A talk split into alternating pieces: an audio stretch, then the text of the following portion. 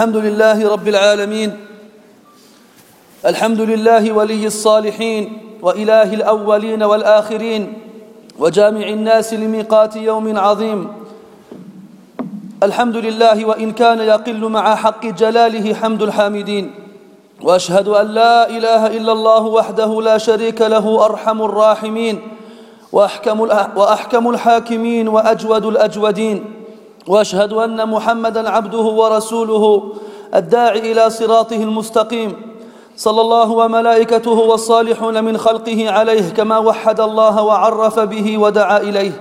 اللهم وعلى آله وأصحابه وأحبابه وأتباعه وعلى كل من اهتدى بهديه واستنى بسنته واقتفى أثره إلى يوم الدين. أما بعد أما بعد أحبتي الفضلاء وأحبابي الكرماء الأعزاء أولا وقبل كل شيء أعتذر عن التأخير فإنه عن غير قصد والله على ما أقول شهيد. وأحييكم بتحية مباركة طيبة فطرية تزهر الألباب وتزري بمعسول الرضاب. فسلام الله عليكم ورحمته وبركاته. يا مرحبا مرحبا يا مرحبا بكم يا مرحبا. ذات تبذير وإسراف وإن تك مرحبا إكثارها سرف فليس إكثارها فيكم بإسراف. أحبائي يا ملء الفؤاد تحية تجوز إليكم كل سد وعائق. لقد شدني والله شوق إليكم مكلل بالحب والتقدير والدعاء المشفق. فسدد الله على على درب الحق خطاكم وجنبكم فيه خفي المزالق. أحبابي في الله كان المفروض أن تكون تلك المحاضرة باللغتين بلغة القرآن وهي أشرف اللغات على الإطلاق.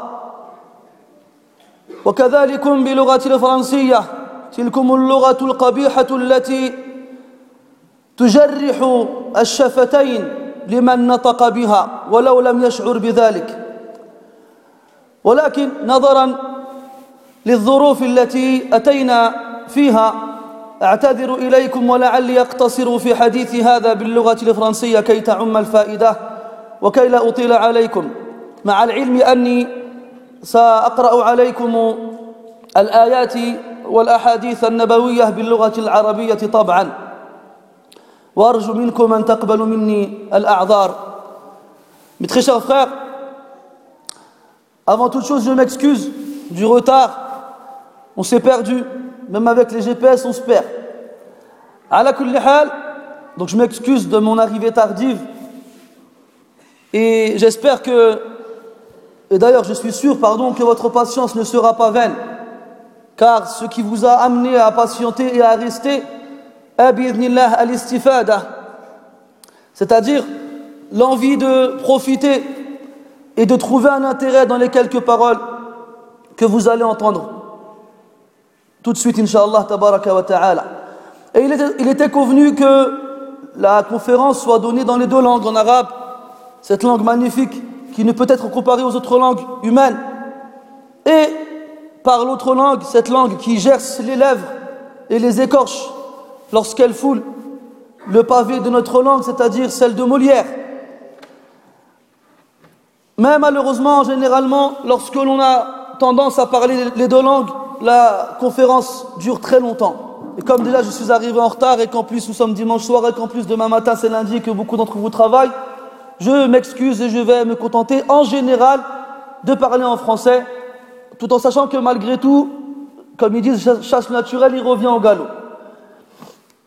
Tout en bien entendu restant fidèle à la lecture du Coran et des hadiths des paroles du prophète en arabe. En espérant qu'un jour que les musulmans retrouvent cette fierté qui est la leur et qui est censée être la leur et qu'elle soit manifestée par un retour vers la langue arabe, la langue du Coran. Le sujet qui est déterminé, le titre de cette conférence, porte sur un des nombreux caractères du prophète alayhi Une des particularités du prophète alayhi salatu wassalam et de ses grandioses qualités. يقول الله تبارك وتعالى وإنك لعلى خلق عظيم Et tu es certes doué d'un comportement sublime et d'une bienséance ultime. Wallahu tabaraka wa ta'ala yaqul لقد كان لكم في رسول الله أسوة حسنة Il y a certes dans la personne du messager d'Allah sallallahu alayhi wa sallam pour vous un excellent exemple et un parfait modèle. Il y a donc deux intérêts particuliers dans ce genre de conférence. Le premier, c'est de rappeler aux musulmans à quel point cet homme qu'Allah a choisi comme dernier messager pour l'humanité était particulier dans son comportement, dans son attitude avec les autres et dans ce degré de perfection à l'échelle humaine qu'il a pu atteindre. Qu'est-ce que ça va apporter comme bénéfice L'amour. Et ça, c'est un des actes les plus obligatoires pour le croyant. De connaître Allah subhanahu wa ta'ala et de proclamer son unicité à travers cela. Et de connaître le prophète alayhi salatu wassalam, le suivre et l'obéir et l'aimer. Et la personne sera avec celle qu'elle a aimée. ولا يؤمن أحدكم حتى يكون النبي صلى الله عليه وسلم أحب إليه من كل شيء من والده وولده والناس أجمعين والناس أجمعين ونفسه Et nul d'entre nous ne croira réellement et véritablement, nul, d'entre nous n'atteindra le vrai degré de la foi dans sa complémentarité, sa perfection, tant qu'il n'aura pas aimé le prophète alayhi salatu wassalam, plus que toute chose et que tout, et que tout individu, ses parents, ses enfants, tout le monde et lui-même. Comment aimer le prophète sallallahu alayhi wa sallam sans le connaître Et comment le prendre comme exemple et modèle sans savoir comment il était? ولكن اعلموا بارك الله فيكم أن المتكلم الذي يريد أن يصف أخلاق النبي صلى الله عليه وسلم كمن أراد أن يجمع الدنيا في صندوق وكمن أراد أن يجمع البحر في كأس فهذا من المحال ويكفيه شرفا قول ربه وإنك لعلى خلق عظيم فلا يمكن لأحد أن يزيد شيئا عن ذلك Sachez que celui qui veut décrire la perfection du comportement du prophète sallallahu alayhi wa sallam est-elle la personne qui essayera de réunir ce bas monde dans une boîte ou encore de réunir l'océan dans un verre? C'est impossible. Il suffit au prophète sallallahu alayhi wa sallam comme compliment l'attestation qu'Allah ta'ala lui a faite dans le Coran, dans un verset que tous les musulmans lisent. Et ce jusqu'au jour où Allah ta'ala récupérera le, Coran. Mais le but, c'est de rappeler aux musulmans comment le prophète sallallahu alayhi wa sallam est, de l'aimer encore plus à travers cela et de le prendre comme exemple et comme modèle. Et parmi les, parmi les différentes qualités que le prophète avait, alayhi salatu une qui nous fait monstrueusement défaut, c'est la modestie. En arabe, on appelle la modestie at-tawadu'. Mais en vrai, la meilleure traduction du mot tawadu', ce n'est pas la modestie, c'est le rabaissement. Le fait de se rabaisser. Ça vient du verbe wada'a yada'u posé au sol ou bien posé en bas. والتواضع انكسار القلب لله جل جلاله محبة وتعظيما وانقيادا لأوامره ونواهيه واستسلاما لشرعه la modestie le le fait de se rabaisser, c'est le fait de briser son cœur pour Allah subhanahu wa ta'ala. le fait de reconnaître son insignifiance devant la perfection d'Allah et de comprendre à quel point nous ne valons rien. C'est le fait de manifester l'amour, la vénération et la glorification que l'on a envers Allah subhanahu wa ta'ala à travers la reconnaissance de notre imperfection. Et Allah tabaraka wa ta'ala dans le Coran a informé le prophète alayhi salatu wassalam que le paradis était la demeure des gens modestes. قال جل جلاله تلك الدار الآخرة نجعلها للذين لا يريدون علوا في الأرض ولا فسادا والعاقبة للمتقين Voici la demeure de l'au-delà. Nous l'avons réservée à ceux qui ne veulent pas s'enorgueillir sur terre ni y semer le désordre. et la bonne fin est certes pour les pieux et les vertueux, qui ne veulent pas s'enorgueillir, ne, se sentent pas au-dessus des autres, et ne veulent pas y semer le désordre. Et Allah ordonné au prophète alayhi salatu de faire preuve de modestie à l'égard des croyants. فقال جل وعلا واخفض جناحك للمؤمنين et rabaisse ton aile à l'égard des croyants c'est-à-dire rabaisse-toi et montre-leur de la reconnaissance et du respect والنبي صلى الله عليه وسلم كما لا يخفى على أحد سيد ولد آدم على الإطلاق وأشرف الناس وخيرة ربه عز وجل ومصطفاه Le prophète alayhi salatu wassalam est le plus noble des fils d'Adam et le plus pur et le meilleur auprès d'Allah subhanahu wa ta'ala. En temps normal, lorsque l'être humain ressent en lui qu'il est meilleur que les autres, qu'il le mérite ou non, ça ouvre chez lui une porte vers l'orgueil et vers le fait, vers le mépris de l'autre.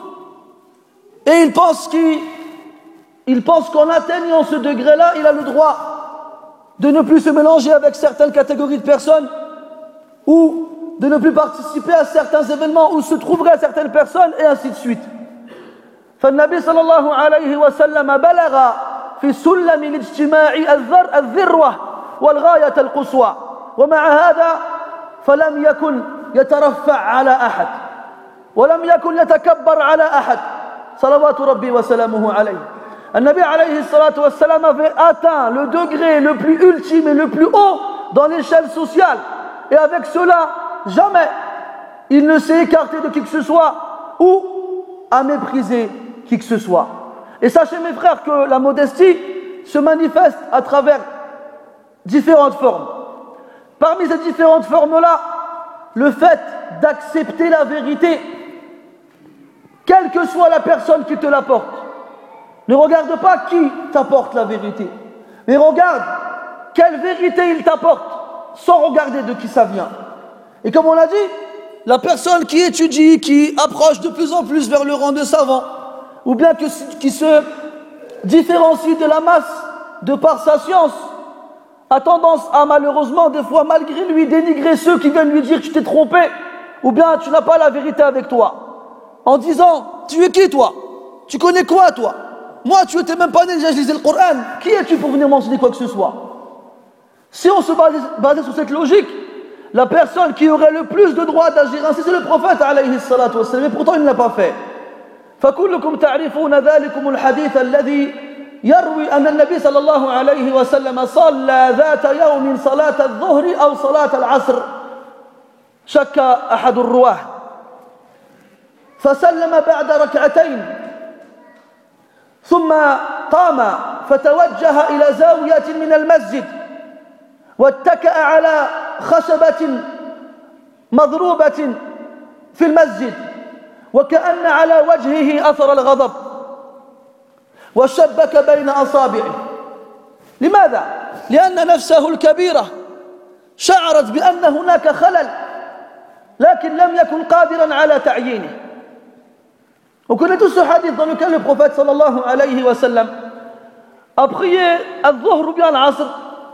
Un des rapporteurs a douté sur la prière en question. Et après les deux premières unités de prière, il a fait as-salam. Il n'a pas fait quatre, il en a fait deux.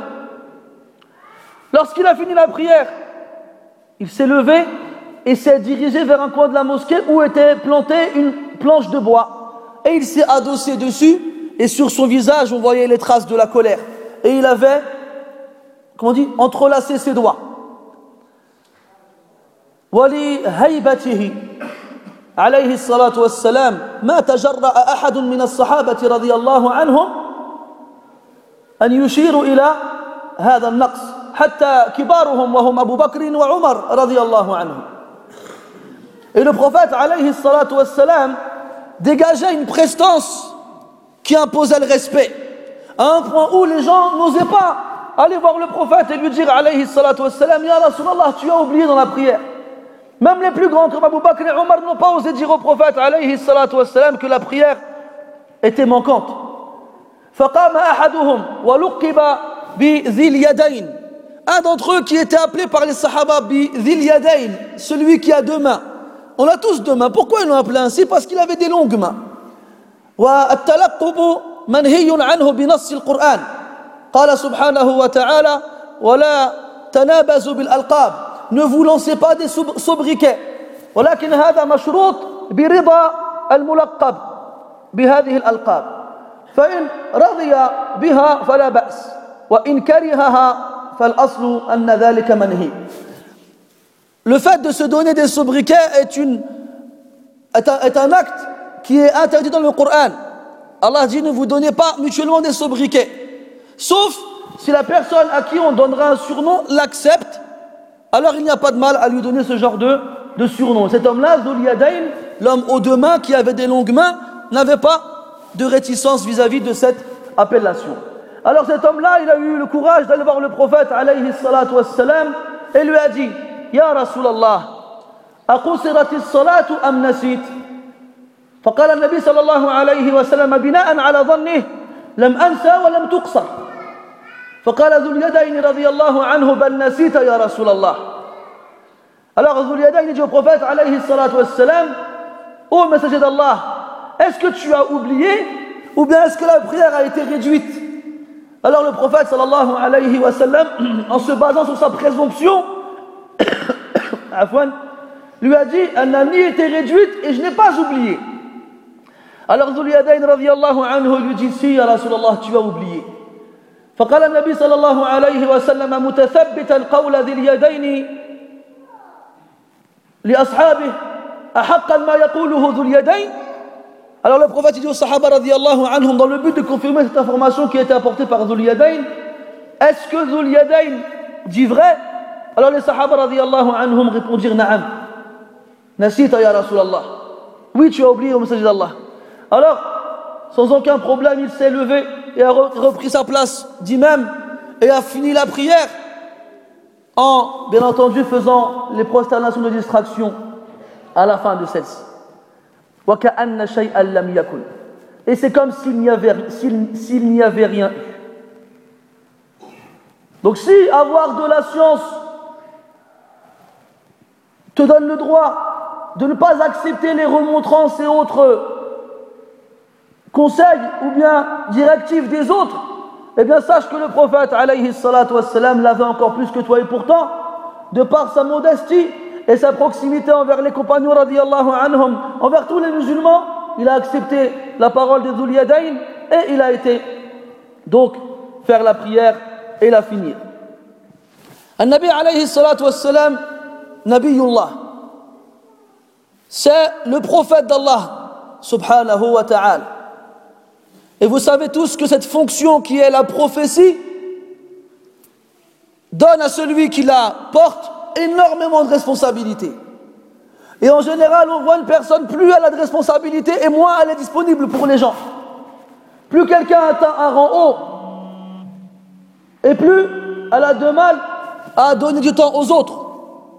Parce que cette fonction, les frères, mettez vos téléphones en mode avion, parce que cette fonction, elle occupe celui qui la porte. ولكن النبي عليه الصلاة والسلام لم يكن بعيدا عن الناس لأنه نبي بل كان قريب من الناس لأنه نبي Le prophète sallallahu alayhi wa sallam n'était pas loin des gens parce qu'il était un prophète. Au contraire, il était proche des gens parce qu'il était un prophète. جعل كبير المسلمين بمنزلة أبيه وصغيرهم بمنزلة ابنه ومن, يساو ومن يساويه في السن بمنزلة أخيه فوقر الكبير ورحم الصغير وأعطى كل ذي حق حقه النبي عليه الصلاة والسلام a considéré le croyant plus vieux que lui comme son parent et le croyant plus jeune que lui comme son enfant et celui qui avait le même âge que lui comme son frère. Il a donc fait preuve de respect vis-à-vis -vis du grand et de clémence et de miséricorde vis-à-vis -vis du petit et il a donné à chacun le droit qu'il avait sur lui. النبي عليه الصلاة والسلام كان يأتيه ضعفاء المسلمين. بل كان هو يأتي ضعفاء المسلمين. يزورهم يعود مرضاهم يشهد جنائزهم يتعهد حاضرهم. Prophète sallallahu alayhi wa sallam سيد الناس الإمام الأعظم والقائد الأكبر le gouverneur en chef. Et l'imam par excellence le messager d'Allah alayhi salatu wassalam allez voir les faibles et allez voir les pauvres. Il demandait après eux lorsque l'un d'entre eux était malade il allait lui rendre visite. Lorsque l'un d'entre eux mourait il allait prier sur lui. Et il demandait après ceux qui étaient absents parmi eux où est-il? عند عندما وصل إلى تبوك في إحدى غزواته سأل عن أحد صحابته فقال أين كعب بن مالك؟ وعند عودته من إحدى غزواته قال لا رأى رجلا عن بعد فقال كن أبا خيثمة فكان. Lorsqu'ils sont arrivés تبوك Tabouk pendant une expédition militaire le prophète عليه الصلاة والسلام a regardé autour de lui et il a demandé où est Ka'b ibn Malik? Donc il a remarqué son absence et a demandé où était-il. Et lorsqu'il revenait, ou du moins lorsqu'il se rendait aussi à une destination précise, il a vu à l'horizon une silhouette. Il a dit soit Abba Khaythama. Il a remarqué qu'il n'était pas là. Il a dit soit Abu Khaythama. Et c'était lui.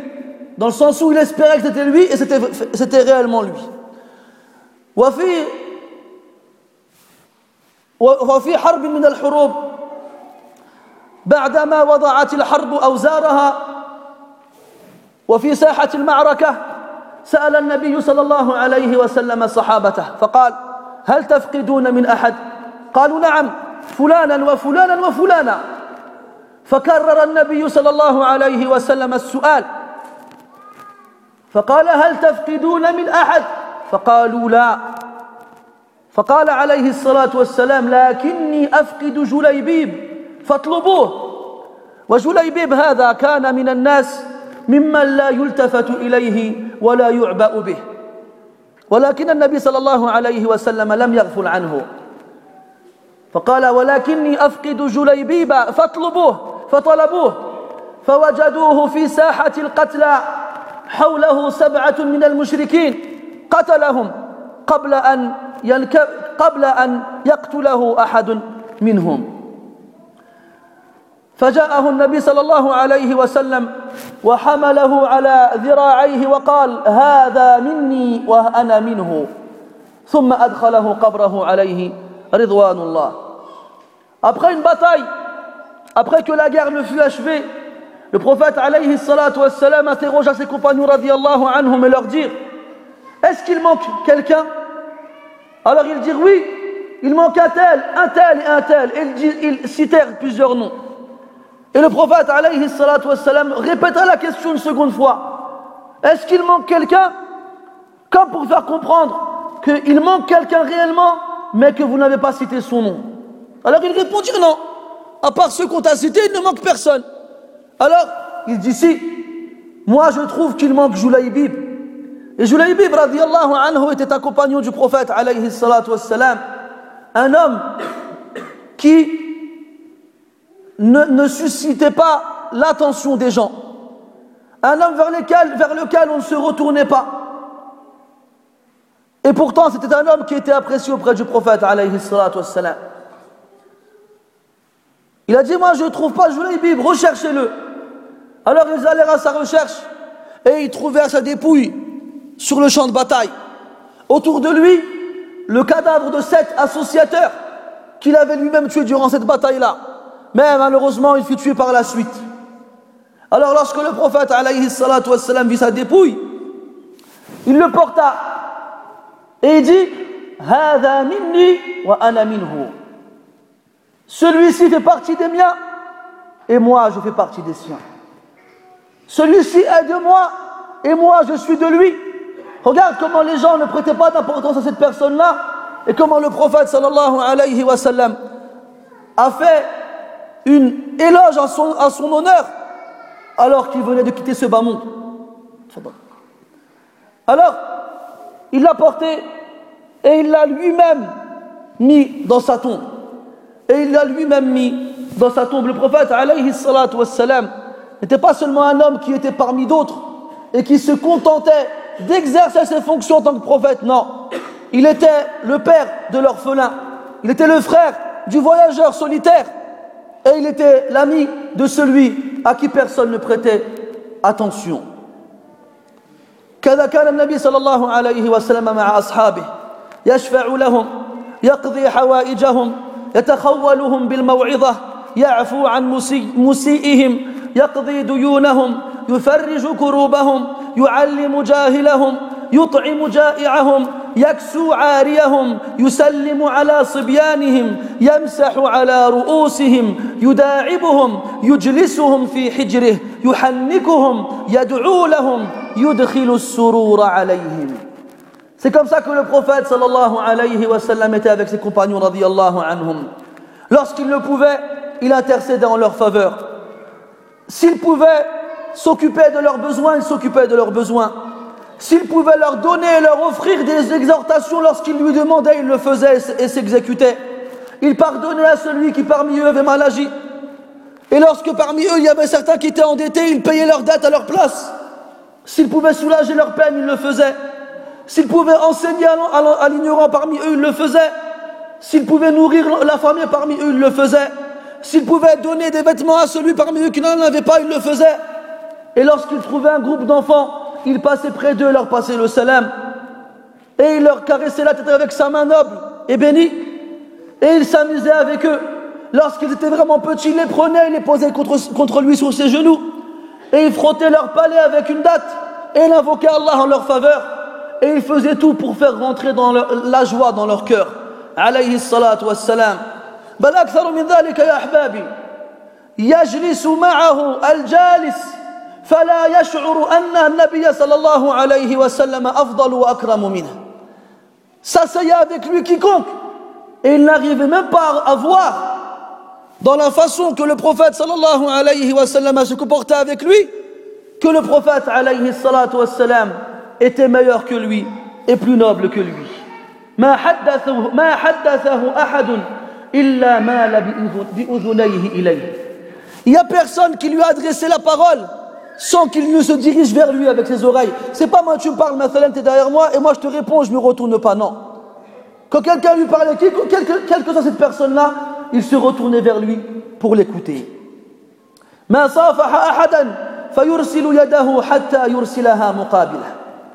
Il n'y a pas une personne qui lui a tendu la main afin de lui serrer la main sans qu'il n'ait lui-même euh, tendu la main vers lui et il n'a pas lâché la main de la personne tant que la personne n'a pas décidé de la lâcher lui-même.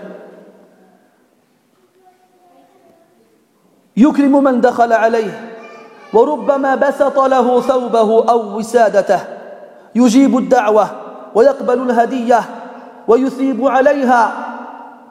وإذا رد وإذا ردها أبدى سبب ردها تطييبا لخاطر ذلك الرجل. النبي عليه الصلاة والسلام faisait honneur à celui qui pénétrait dans sa demeure. Et peut-être même qu'il se déshabillait pour lui offrir le vêtement qu'il portait. Ou encore qu'il lui donnait le coussin sur lequel il s'appuyait pour que lui, son invité, puisse se sentir mieux. Il répondait à n'importe quelle invitation qu'on lui faisait. Il acceptait n'importe quel cadeau qu'on lui offrait. Et lorsqu'il refusait le cadeau, il expliquait la cause pour laquelle il refusait le cadeau pour rassurer la personne qui lui a offert ce cadeau, pour ne pas qu'elle se dise pourquoi le prophète alayhi salatu wassalam n'a pas accepté mon cadeau. Et en plus de cela, il récompensait la personne qui lui faisait un cadeau.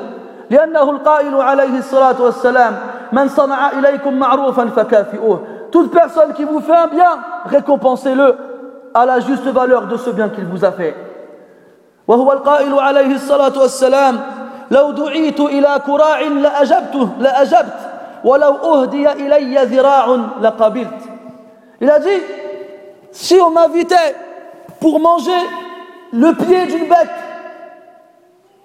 alors j'accepterais l'invitation. Et si on m'offrait un dira, yani le bras d'une bête, alors je l'accepterais. Si on m'offrait le bras d'une bête, je l'accepterais. Qu'est-ce que ça veut dire?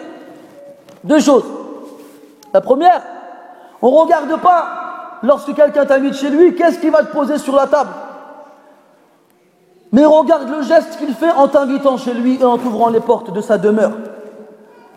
Et ça, c'est une des répercussions malheureuses dans l'exagération que beaucoup d'entre nous avons lorsque l'on veut inviter les gens chez nous. C'est-à-dire que si on ne lui pose pas le fin du fin, on n'invite personne chez nous. Parce que malheureusement, on a hérité dans notre société que si jamais tu ramènes quelqu'un chez toi, tu ne lui poses pas ce qu'il faut, il va rentrer chez lui, il va dire quoi?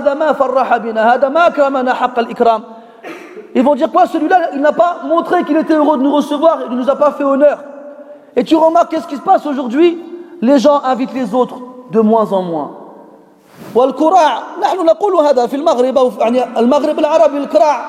les pieds de la bête, le pied du mouton.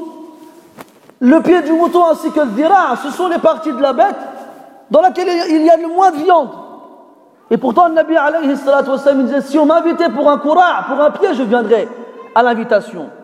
Et si on m'offrait un dira eh ben j'accepterais ce cadeau. Lorsque tu arrives chez quelqu'un tu mets les loupes à tes yeux. Et tu es même capable de sortir un thermomètre pour, pour tester la, température de la sauce. Et voir s'il y a suffisamment de, hein, de pruneaux, comment on les pruneaux, les amandes, la viande, s'il y a trop de chahma ou il y a trop d'os. Et à la fin, quand tu pars, tu te lui, tu dis Allah alik, Allah Allah baraka. Et dès que tu vois la porte, hein, dès que tu fermes la porte, tu dis quoi? Regarde, t'as vu ce qu'il nous a posé Mahshim Shahala et là, je parle de moi en premier. Hein. Je me souviens il y a longtemps. Un titre anecdotique, j'étais avec un frère, on s'était rencontré à la mosquée, ça faisait longtemps qu'il ne m'avait pas vu. Il était content quand il m'a vu. Il m'a dit, viens avec moi, on va manger à la maison. Je dis, bismillah. Alors moi, en tant que Marocain formaté, je m'attendais avec du poulet, plein de choses sympathiques. Le frère, il me pose des pâtes. Alors sur le coup, moi, j'ai rien dit. Allah d'Alek, il les pâtes, on est parti dans mon, dans mon neuf. J'avais qui je lui pose des pâtes. C'est quoi ça, il pose des pâtes? Alors que subhanallah, wallah, il a eu raison. Il n'a pas regardé ce qu'il allait me poser, il a regardé juste quoi? Il invite quelqu'un qu'il aime chez lui pour partager avec lui son repas. Le Nabi alayhi ne regardait pas ce qu'il y avait dans l'assiette, il regardait juste le geste. Et c'est ça qu'on doit prendre comme modèle et comme exemple. Un Nabi on l'a dit, c'était l'homme le plus noble de tous les hommes. Donc on pourrait concevoir qu'il n'accepte de partager ses repas et ses assises qu'avec les plus nobles des gens. Et pourtant il préférait alayhi s'asseoir avec les pauvres et avec les faibles. Et il disait aux gens, « Abrouni du'afa'akum » فإنما تنصرون وترزقون بضعفائكم وفي رواية وفقرائكم يعني اطلبوا لي ضعفاءكم Allez me chercher vos plus faibles. Allez me chercher les plus pauvres parmi vous. Pourquoi pour qu'il s'assoie avec moi. Dans quel but Car sachez qu'Allah tabaraka wa ta'ala ne vous donnera la subsistance et la victoire que par le biais des faibles parmi vous et des pauvres. Alors qu'aujourd'hui, nous les pauvres et les faibles, on ne se retourne même pas sur eux lorsqu'on lorsqu'on est amené à les croiser dans nos chemins, lorsque certains d'entre eux sont debout devant la porte de la mosquée à attendre une part de générosité de leurs frères, ne serait-ce qu'à travers quelques pièces. Nous, on, on fonce comme s'il n'y avait personne à droite ou à gauche. ولا حول ولا قوة إلا بالله وختاما يعني في هذا الباب et à la fin de tout ça النبي عليه الصلاة والسلام a fait comprendre que la vraie richesse ici-bas ne réside pas dans la richesse matérielle dans la, dans la présence et dans la, et dans la, dans la, dans la présence de l'argent et des biens, mais dans la richesse de l'esprit, dans la richesse de l'âme. La vraie richesse, c'est la richesse de l'âme. خذ القناعة والزمها تكن ملكا لو لم يكن لك إلا راحة البدن وانظر إلى من حوى الدنيا بأجمعها هل راح منها من غير القطن والكفن Prends en main al-qana'a, c'est-à-dire la satisfaction Contente-toi de ce que tu as et de ce qu'on te donne. Ne regarde pas plus loin, tu ne peux pas l'atteindre. Contente-toi de ce que tu as et dis Alhamdulillah, ce que j'ai me suffit. Et accroche-toi elle, tu seras un roi. Même si tu n'as que la santé du corps et rien d'autre. Et regarde tous ceux qui ont rassemblé ce bas monde sans rien en laisser. Qu'est-ce qu'il a délaissé? Qu'est-ce qu'il a laissé en la quittant? si ce n'est, qu'est-ce qu'il a pris avec lui pardon en la quittant, si ce n'est le coton et le linceul lorsqu'on l'a mis dans sa tombe. على كل حال قال عليه الصلاة والسلام اللهم أحيني مسكينا وأمتني مسكينا واحشرني في زمرة المساكين Il a dit alayhi salatu wassalam dans ses invocations, et ça devant tout le monde. Ya Allah, fais-moi vivre pauvre, et fais-moi mourir pauvre, et ressuscite-moi dans le groupe des pauvres. Alors que s'il l'avait voulu, parce qu'Allah tabaraka wa ta'ala lui a proposé cela, خيره بين أن يكون نبيا ملكا فاختار أن يكون عبدا رسولا Allah tabaraka wa ta'ala lui a laissé le choix d'être un roi, un prophète roi, et il a préféré être un serviteur, un messager serviteur. Si quelqu'un nous dit كيف تجمع بين هذا الدعاء الذي ذكرته قبل قليل والآخر الذي يقول اللهم إني أسألك الهدى والتقى والعفاف والغنى Si quelqu'un nous dit comment tu peux faire le lien entre ce que tu viens de dire dans cette invocation, Ya Allah, fais-moi vivre pauvre et mourir pauvre et ressuscite-moi avec les pauvres, et l'autre invocation, le prophète dit alayhi salatu wassalam, Oh Allah, je te demande la guidée, la piété, la chasteté et la richesse. On lui répondra par l'autre hadith, Ala innal ghina, ghina nafs. La vraie richesse, c'est la richesse de l'âme. النفس تجزع أن تكون فقيرة والفقر خير من غنى يطغيها وغنى النفوس هي الأف... وغنى النفوس هي العفاف فإن أبت هي الكفاف فإن أبت فجميع ما في الأرض لا يكفيها النفس âme تجزع أن تكون فقيرة elle fait tout pour ne pas être pauvre alors que la pauvreté est meilleure pour elle qu'une richesse qui la rendra mauvaise et la vraie richesse c'est celle de l'âme le fait de se contenter de ce qu'on a et si la mère refuse cette richesse là qu'elle sache que tout ce qu'il y a sur terre ne pourra pas la satisfaire qu'elle sache que tout ce qu'il y a sur terre ne pourra jamais la satisfaire. Alors toi, et quand je dis toi, hein, je parle à moi en premier. Mais tu as vu le neuf, j'ai du mal à dire moi. Mais je vais le dire, Inch'Allah, pour casser mon neuf. Moi, quand je fais deux je fais Ya Rabbi wa. Ya Allah, enrichis-moi et fais que je sois le plus riche des gens. Alors que le prophète disait, alayhi salatu wassalam, Allahumma ahyini miskina, wa amitni miskina, wa ahshurni fi zumratil masakin. Alors qu'il disait alayhi salatu wassalam, Ya Allah, fais-moi vivre pauvre et mourir pauvre et ressuscite-moi dans le camp des pauvres.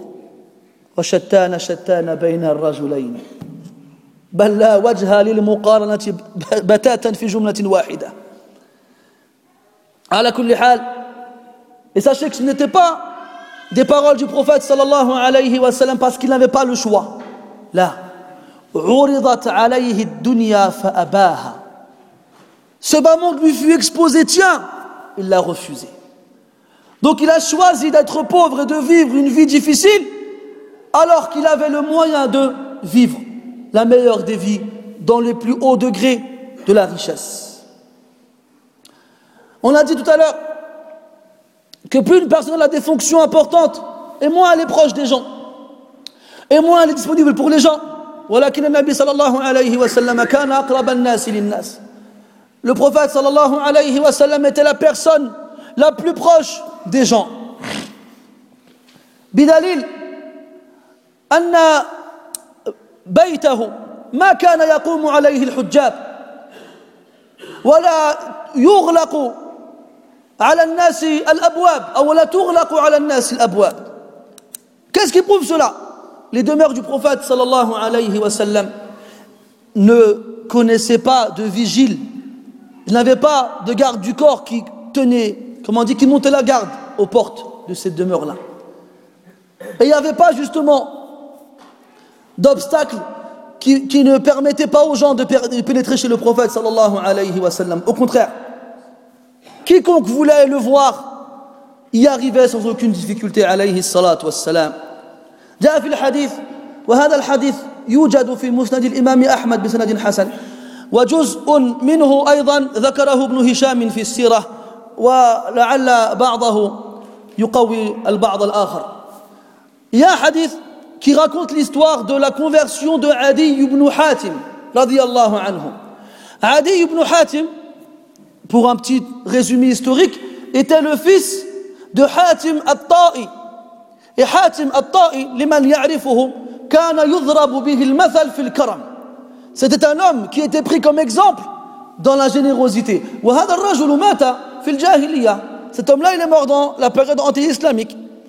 Et pourtant, il faisait preuve d'une générosité légendaire, à un point où il a juré de ne jamais manger tout seul. Et quand sa femme lui ramenait à manger, il demandait qu'on a cherché les pauvres. Et si on trouvait personne, il disait Wallah, je mangerai rien tant qu'il n'y aurait pas quelqu'un avec moi pour manger. Mais il est mort. Et son fils Hatim, il était chrétien. Lorsqu'il a entendu qu'un homme prétendait être prophète chez les Arabes, il a détesté entendre cela. Alors il a voyagé à l'opposé de la péninsule arabique. Mais pourtant, plus il s'éloignait de cela, et plus dans sa tête, il y avait une voix qui lui disait Qu'est-ce que tu as à perdre à aller vérifier? Si vraiment les gens le suivent, soit c'est un roi, soit c'est un prophète. Parce que chez lui, chez Adi, chez Adi anhu, une personne qui avait de l'influence au point où les gens quittaient tout pour le suivre, ne pouvait être que un roi ou un prophète. Alors Adi radiallahu anhu a changé d'itinéraire pardon, et s'est retrouvé à Médine. Et en arrivant à Médine, les gens le reconnurent et dirent au prophète alayhi salatu wassalam, Ya Rasulallah, hada Adi ibn Hatim. Et il est rentré dans la mosquée. Alors le prophète alayhi salatu wassalam s'est levé et allé vers lui et lui a pris la main. Il lui a pris la main et lui a dit, viens avec moi. Il l'a ramené avec lui chez lui. Il l'a ramené avec lui chez lui. Et en chemin, Adi radiallahu anhu, il remarque une chose. استوقفت امرأة النبي صلى الله عليه وسلم في الطريق فطلبت منه أن, أن يقضي لها حاجة une femme normale avec aucune particularité a arrêté le prophète alayhi salatu wassalam dans son chemin vers sa maison et elle a demandé au prophète alayhi salatu wassalam de l'aider dans une tâche alors le prophète alayhi salatu wassalam lui a donné du temps, l'a écouté et lui a donné ce qu'elle désirait. Et il est resté longtemps à l'écouter. Et Adi radiallahu anhu, qui n'était pas encore musulman à ce moment-là, observe la scène et se dit quoi en lui-même? Wallahi ma hadha bimalik. Wallahi cet homme-là c'est pas un roi. Parce que jamais tu verras les rois se balader tout seuls dans la ville et encore moins se faire arrêter par les gens et encore moins leur accorder du temps. Après que le prophète alayhi wassalam, ait fini avec cette dame, il continua sa route vers chez lui avec, en reprenant la main de Adi ibn Hatim radiallahu anhu, qui n'était pas encore musulman à ce moment-là. Lorsqu'il rentra chez lui, il dit à Adi radiallahu anhu, Ijlis, assis-toi. وألقى عليه وسادة من أدم محشوة من ليف et le prophète alayhi wassalam, a pris un coussin en cuir qui était rembourré avec des fibres et l'a donné à Adi pour qu'il s'assoie dessus. أما النبي عليه الصلاة والسلام فجلس على الأرض ولا شيء تحته يجلس عليه Quant au prophète alayhi salatu wassalam, il s'est assis par terre avec rien en dessous de lui sur quoi s'asseoir. فقال عدي رضي الله عنه في نفسه والله ما هذا بملك je par Allah, c'est pas un roi celui-là. Donc, on revient à sa perception du début. Toute personne avec une influence telle que les gens suivent en délaissant tout derrière eux ne peut être qu'un roi ou un prophète. Donc là, il a eu la preuve, c'était pas un roi. Parce que les rois Liban en général, ils sont orgueilleux. Ils ne veulent pas s'asseoir par terre, s'arrêter dehors pour parler aux gens, ou bien ramener les gens chez eux. Là, ils se démarquent et se euh, sépare de la masse populaire. Alors que le prophète alayhi était aux antipodes d'un tel comportement. Alors il lui restait la seconde possibilité qui est arrivée par la suite. Le prophète lui dit alayhi wassalam, Ya Adi, aslim taslam. Ya Adi, embrasse l'islam, tu seras sauvé et préservé. لعله إنما يمنعك من الدخول في هذا الدين. ما ترى من حاجة أهله؟ وايم الله ليوشكن أن يوفض المال بأيديهم حتى لا يوجد من يأخذه أو حتى لا يوجد من يأخذه. قلت يجي عليه الصلاه والسلام peut-être que c'est le manque et le besoin des musulmans qui t'empêchent de rentrer dans l'islam. Par Allah sache que très bientôt la, la richesse coulera à flot entre les mains des croyants, à un point où on trouvera personne pour accepter le surplus, tellement tout le monde aura de l'argent. ثم قال لعله إنما يمنعك من ما ترى من قلة عدد المسلمين وكثرة عدوهم وإيم الله إن طالت بك حياة لترين الضعينة تخرج من الحيرة إلى بيت الله لا تخشى إلا الله Il nous dit peut-être que c'est la minorité des musulmans et le grand nombre de leurs ennemis qui t'empêchent de rentrer dans l'islam. Par Allah, si Allah t'accorde une longue vie, tu verras bientôt la caravane quitter la, la maison d'Allah sacrée, la Mecque, pour se diriger à Al-Hira, une région dans la péninsule arabique, et ne craindre rien en dehors d'Allah subhanahu wa ta'ala. يعني العاقبة لهم. La fin, elle sera pour eux. ثم قال عليه الصلاة والسلام لعله إنما يمنعك ما ترى أن الملك لغيرهم ويم الله لئن طالت بك حياة لترين قصور كسرى وقد فتحت وأنفقت كنوزها في سبيل الله Il lui dit, peut-être que c'est le fait que la royauté appartienne à autre que eux qui t'empêche de rentrer dans l'islam. Par Allah, sache que si Allah t'accorde une longue vie, tu verras les trésors de Kisra, hein, l'empereur des Perses, qui seront la propriété des musulmans et qui seront dépensés dans le sentier d'Allah. Alors là, Adi radiallahu anhu, il entend de telles paroles. وحاله يقول والليل ولى والظلام تبددا والصبح أشرق والضياء تجددا وجاء الربيع وفجر بدا سخي الشعاع عميم الجدى C'est à ce moment-là, la pénombre de la nuit a disparu.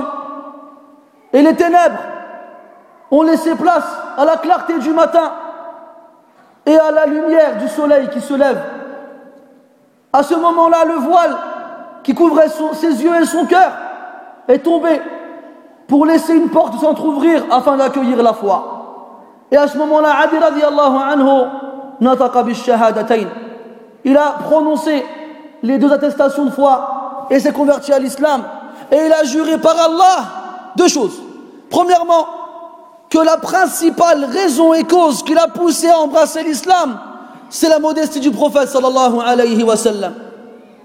Et la seconde, c'est que tout ce que le prophète sallallahu alayhi wa sallam a prédit est arrivé. Mais Adi radiallahu anhu n'a pas attendu que cela arrive pour se convertir. La modestie du prophète alayhi salatu wa sallam a suffi. Et c'est en vivant longtemps comme Allah, comme le prophète le dit alayhi salatu wa sallam, qu'il a vu tout cela de ses propres yeux. Billahi alaykum ya. Un petit calcul tout simple. Combien de musulmans nous sommes en France? Ils disent quoi 6 millions? Ya Allah, on va dire, on va arrondir, on va dire 2 millions. On va aller, on va fermer, les, comment dirais-je, on va raccourcir. Et grâce à Allah, il y a énormément de gens qui rentrent dans l'islam tous les jours. Maintenant, pour ceux qui se sont convertis à l'islam, est-ce qu'il y en a un parmi eux qui peut dire que la cause de ma conversion, c'est la modestie que j'ai retrouvée chez les musulmans? J'aimerais bien qu'un se lève et me dise oui. Non, vous voulez pas À la ce serait bien, ce serait azim. Parce que toujours nous, on cherche des moyens compliqués, difficiles, sophistiqués. On invente des, on écrit des livres, ou bien on, on met en place des applications pour, sur les différents supports actuels, ou bien des logiciels, ou bien on fait des rencontres, ou bien on fait des meetings, ou bien on fait des événements, je ne sais pas quoi. Alors qu'avec la simple modestie du prophète, alayhi salatu des hommes ont embrassé l'islam. Un nabi alayhi salatu wassalam détestait qu'on lui fasse des éloges exagérés. D'ailleurs, il a même interdit à ce qu'on exagère lorsqu'on lui fait des compliments. يكفيه شرفا قول ربه سبحان الذي أسرى بعبده lui suffit comme honneur la parole de son Seigneur lorsqu'il dit que soit exalté et sanctifié celui qui a fait voyager de nuit son serviteur et esclave. Allah tabaraka wa ta'ala quand il cite un de ses serviteurs comme étant son esclave, Wallahi wa billahi wa tallahi, il y a plus d'honneur dans cette appellation que tous les compliments de la terre. Même si elle venait de la bouche des plus éloquents de la terre et des plus grands orateurs. Donc qu'est-ce que tu peux toi rajouter au prophète alayhi comme compliment après ce qu'Allah tabaraka wa ta'ala a dit de lui dans le Coran? قال عليه الصلاة والسلام لا تطروني كما أطرت النصارى عيسى ابن مريم N'exagérez pas dans vos, dans vos éloges à mon égard comme l'ont fait les chrétiens à l'égard de Isa ibn Maryam. Innama ana abd, faqulu abdullahi wa rasuluh. Je ne suis qu'un serviteur, un esclave. Dites le serviteur d'Allah et son messager. وقال عليه الصلاة والسلام ما أحب أن ترفعوني فوق منزل منزلتي التي أنزلني الله Je n'aime pas que vous me placiez à, une, à un degré supérieur à celui qu'Allah tabaraka wa ta'ala m'a placé. Prouve cela le fait que jamais les compagnons radiallahu anhum lorsqu'ils rentraient à la mosquée qu'ils étaient présents ne se levaient en son honneur. D'ailleurs, la plupart du temps, lorsque des bédouins ou bien des étrangers rentrent dans la mosquée, ils ignoraient qui était parmi eux le prophète alayhi salatu wassalam. يدخل عليهم الأعرابي فيقول أيكم محمد والله كلمتان لو مزجت بماء البحر لصار حلوا والله deux mots هذه هذو أيكم محمد si on, on les pesait réellement si on les mélangeait dans l'eau de la mer eh ben elle deviendrait sucrée cette mer tu te rends compte toi le meilleur des êtres humains il est assis avec ses compagnons et il n'y a absolument aucun moyen de les distinguer les uns des autres celui qui rentre il a besoin qu'on lui dise c'est qui le prophète parmi vous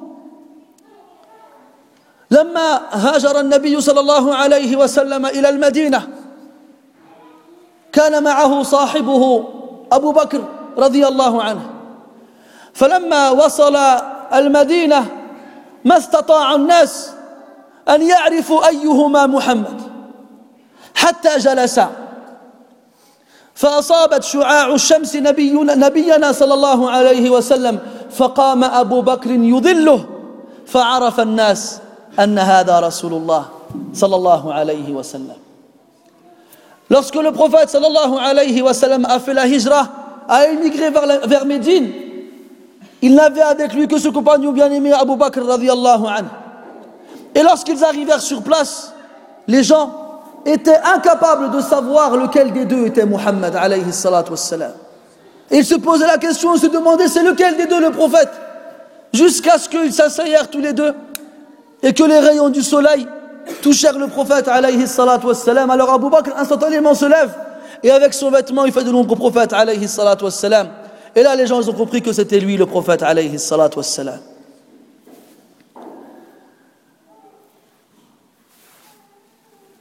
On sait tous que le prophète s'est prosterné dans la boue. Il était tout seul dans la mosquée pendant les dernières nuits de Ramadan et pendant qu'il était en prosternation, pendant qu'il était au seuil le plus bas, représentant l'humiliation envers Allah ta'ala, et la posture et la position qui te rapprochent le plus d'Allah subhanahu wa ta'ala. La prosternation, aqrabu ma yakunu al-abdu min rabbih wa huwa sajid. Et ça, ça va avec at-tawadhu. Et ça va avec l'humiliation. Parce que al-ibadah hiya at-tadhallul lillah mahabbatan wa ta'zima. Parce que l'adoration c'est l'humiliation envers Allah à laquelle on rajoute la glorification et l'amour. Plus tu t'humilies envers Allah et plus Allah Ta'ala il t'élève. Plus tu t'humilies envers Allah et plus tu te rapproches d'Allah subhanahu wa ta'ala. ومن تواضع لله ايش رفعه الله Et celui qui se rabaisse pour Allah, eh bien Allah Ta'ala ne cesse de l'élever. si tu recherches à atteindre le firmament dans le ciel, si tu recherches à être le voisin de la lune et du soleil, ne cherche pas n'importe quel moyen à travers les différents engins, mais plutôt colle ton front au sol et Allah t'élèvera au-dessus des autres. Et ne vois pas dans l'adoration d'Allah Ta'ala une humiliation envers les autres que ton âme n'arrive pas à accepter. Mais vois en elle une humiliation envers Allah qui te procurera ton salut ici-bas et dans l'au-delà. Comment d'entre nous, quand c'est l'heure de prier, ou bien il ne reste pas beaucoup de temps avant que l'heure de la prière ne sorte, on est à l'extérieur et on se pose des questions, comment je vais faire pour prier? Il y a des gens, il n'y a pas de tapis, je ne sais quoi d'autre encore. C'est comme s'il éprouvait de la honte à devoir prier son Seigneur subhanahu wa ta'ala. Alors que le prophète alayhi lorsqu'il s'est prosterné et que la pluie a commencé à tomber, il n'avait pas des tapis comme les nôtres aujourd'hui qui sont tels des matelas confortables et, doux. Tu poses ton, nez dessus et directement tu envie de dormir parce qu'il te rappelle ton lit. Alors que le prophète alayhi dans cette mosquée qui avait pour tapis le sol, le sable, et pour toi, des branches de palmier. Ce qui signifie que lorsque la pluie elle tombait, elle passait à travers ces quelques branches et elle finissait sur le sable. Et lorsqu'il pleut dans les régions désertiques, ce n'est pas une petite averse, au contraire, c'est des trombes qui tombent du ciel. Et pourtant, ça n'a pas levé le prophète alayhi de sa prosternation. Et il est resté ainsi jusqu'à ce que le sable devint de la boue. Et ça ne l'a pas fait se lever.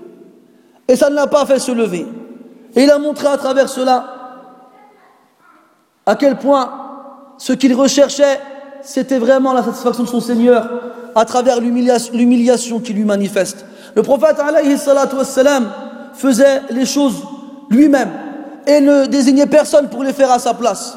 C'est lui qui allait au marché, c'est lui qui achetait et qui vendait, c'est lui qui, qui portait lui-même ses affaires sans faire appel à quiconque pour le décharger de ce genre de tâches-là. Et pourtant, avec tout ça, il n'a pas gardé son aura, il n'a pas perdu, pardon, son aura, cette prestance qui imposait le respect aux autres.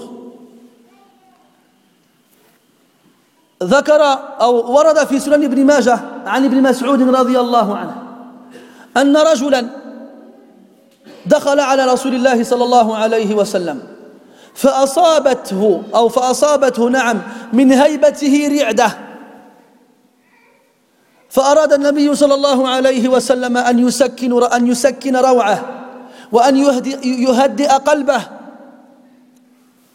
مشيرا إلى أن أنه ابن امرأة عاشت معيشة فقيرة خشنة تأكل اللحم المجفف المملح في الشمس المملح المجفف في الشمس. فقال لها فقال له النبي صلى الله عليه وسلم هون عليك هون عليك فإنما أنا ابن امرأة كانت تأكل القديد في مكة. لماذا ترتعد؟ لماذا هذا الخوف وهذا الفزع؟ Un homme est rentré chez le prophète Et en s'asseyant devant le prophète, alayhi wassalam, il a été tellement impressionné par cette aura qu'il dégageait, par cette prestance qui impose le respect et même une certaine crainte, qu'il s'est mis à trembler.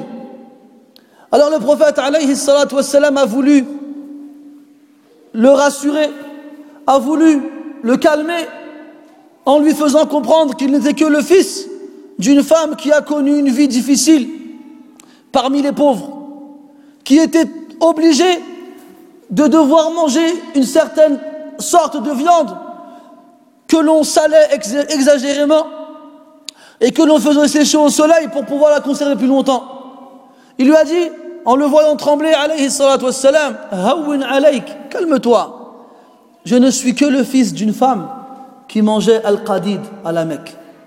On connaît tous al-qadid pour ceux qui sont du Maghreb.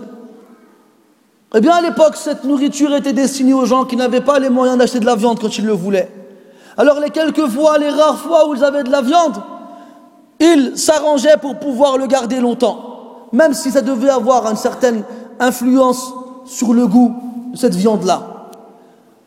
Donc, le prophète, alayhi wassalam, malgré le respect qu'il inspirait aux gens, aux gens cette crainte, n'hésitez pas à les calmer en leur rappelant qu'il n'était qu'un être humain fils d'une femme qui a elle aussi connu une vie difficile dans la pauvreté. Le prophète alayhi salatu wassalam donnait du temps à tout le monde, même à ceux que généralement les gens ne vont pas euh, à qui ils ne vont pas prêter attention. جاء في صحيح مسلم عن انس رضي الله عنه ان امراه كانت في عقلها شيء كانت هناك امراه مصابة في عقلها فذهبت إلى النبي صلى الله عليه وسلم قائلة يا رسول الله إن لي إليك حاجة Anas radiallahu anhu, il, il, il rapporte qu'une femme était connue pour avoir quelques problèmes d'ordre mental. Elle était un peu touchée dans sa raison. Elle a été voir le prophète alayhi salatu wassalam. Elle lui a dit Ya Rasulallah, j'ai besoin de toi. فأخذ النبي صلى الله عليه وسلم يكنيها ويكرمها ويقضي حاجتها أكنيه حين أناديه لأكرمه ولا ألقبه والسوءة اللقب كذا أدبت حتى صار من خلقي أني وجدت ملاك الشيمة الأدب il lui a fait, il lui a donné une kunya. Et la kunya chez les Arabes, c'est le axe du laqab. C'est-à-dire que c'est un surnom qu'on va donner à une personne dans le but de l'élever et de montrer qu'on lui donne de l'importance. Ça commence par Abu ou bien par Ummu. Ya Aba Fulan. Ya Umma Fulan. Alors il lui a donné une kunya. Alors qu'il été connu pour ne pas avoir toute sa raison, toute sa tête. Maintenant, il lui donne du temps et en plus de ça, il s'adresse à elle d'une façon à ce qu'elle ne se sente pas dénigrée et méprisée. Il lui a dit quoi?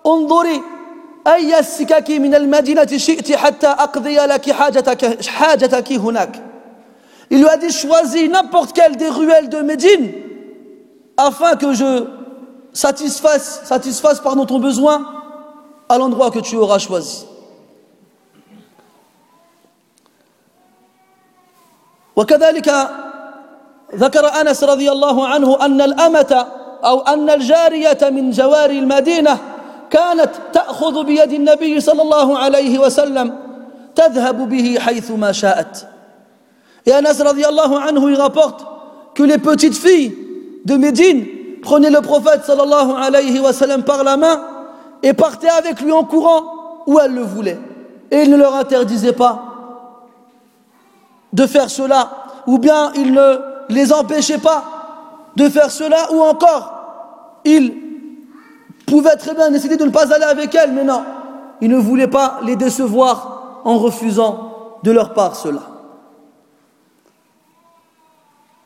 سئلت أمنا عائشة رضي الله عنها عن النبي صلى الله عليه وسلم كيف كان في بيته فقالت رضي الله عنه عنها كان fi mihnati ahli. Kana fi mihnati ahli. On a demandé à Aïcha radiallahu anha comment le prophète était-il alayhi salatu wassalam lorsqu'il était chez lui. Elle a répondu radiallahu anha il était au service de sa famille. Et là, il y a un point important à souligner pour nos chers sœurs. Qui, lorsqu'elles entendent ce hadith-là, elles rentrent chez elles, elles disent à leur mari Bon, maintenant, tu vas faire la vaisselle à ma place, tu vas passer l'aspirateur et tu vas faire à manger trois jours par, par semaine dans, la semaine, il a Là. Ce qu'il faut comprendre à travers ce hadith, c'est que le prophète sallallahu alayhi wa sallam n'était pas un poids pour ses épouses. C'est-à-dire qu'il n'allait pas leur rajouter des tâches supplémentaires à leurs tâches de base à la maison. Et tout ce qu'il pouvait faire lui-même, il le faisait lui-même. Et un moment d'exemple qui prouve cela. كان يخيط ثوبه ويخسف نعله ويخدم نفسه ويحلب شاته ويعلف دابته ويفلي ثوبه ويعمل ما يعمل الرجال في بيوتهم أو رجال ذلك الزمان في بيوتهم أما رجال هذا الزمان فحدث ولا حرج وأنا أحدهم بل كان يؤتى بالتمر فيفتشه حتى يخرج السوس منه ويأكله النبي عليه الصلاة والسلام qu'est-ce qu'il faisait chez lui il, il, il raccommodait lui-même ses vêtements qui étaient craqués et il réparait lui-même ses, ses sandales qui étaient déchirées et il s'occupait lui-même de lui-même il allait traire sa chèvre il allait donner du foin à sa monture et il examinait ses vêtements lui-même pour voir s'il n'y avait pas de trous ou, de, certains autres défauts. Et il faisait ce que les hommes faisaient chez eux, ou plutôt ce que les hommes de cette époque faisaient chez eux, pas les hommes d'aujourd'hui, et j'en fais partie. Je fais partie des gens d'aujourd'hui, pas ceux d'avant. Pas de, quiproquo. Et aussi, des fois, on lui ramenait des dates. Et vous savez, les gens, ils voulaient offrir au prophète, alayhi tout ce qu'il possédait. Et il y avait parmi eux des gens pauvres qui n'avaient pas de quoi acheter des choses avec de la valeur et précieuse pour l'offrir au prophète alayhi. Et pourtant, il lui offrait ce qu'il trouvait. Alors il, arrivait à certains d'offrir au prophète alayhi des dates, mais vieilles. Et la date, lorsqu'elle vieillit, quand tu l'ouvres, tu remarques qu'il y a une sorte de couche blanche qui se forme autour du noyau. On appelle ça as-sous. Alors le prophète alayhi lorsqu'il on lui offrait ce type de dates et qu'il voyait qu'elles étaient vieilles, il ne les refusait pas.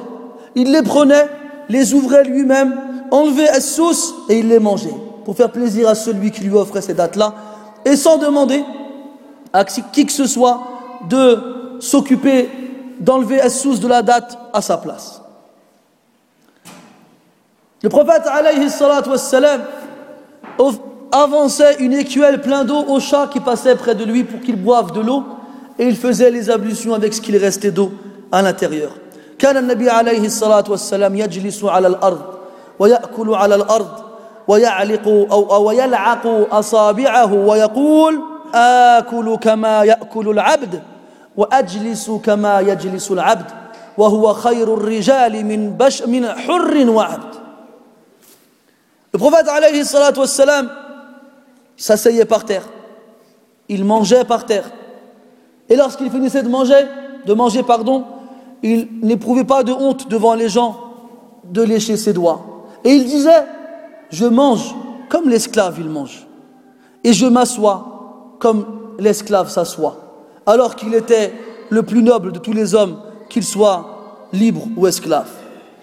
Lorsqu'on rentrait chez lui, mes frères, on ne trouvait pas des assises luxueuses et confortables. On ne trouvait pas des lits ornés avec des couvertures de soie et des oreillers à n'en plus finir.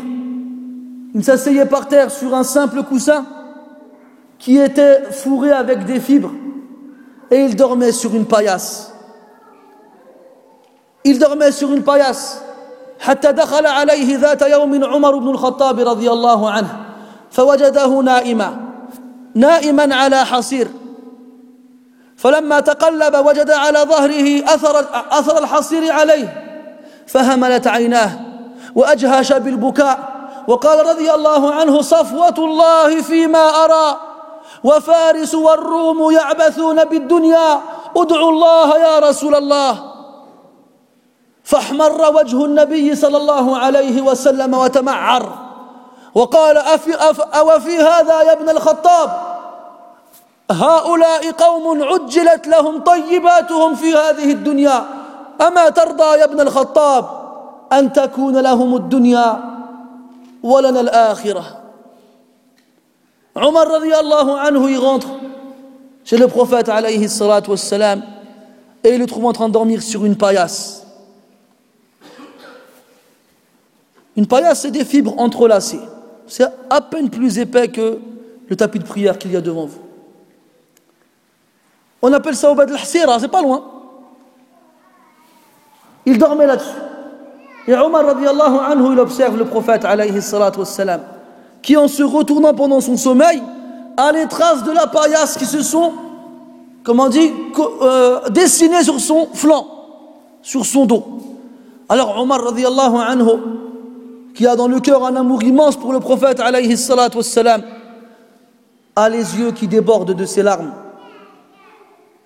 Et il crie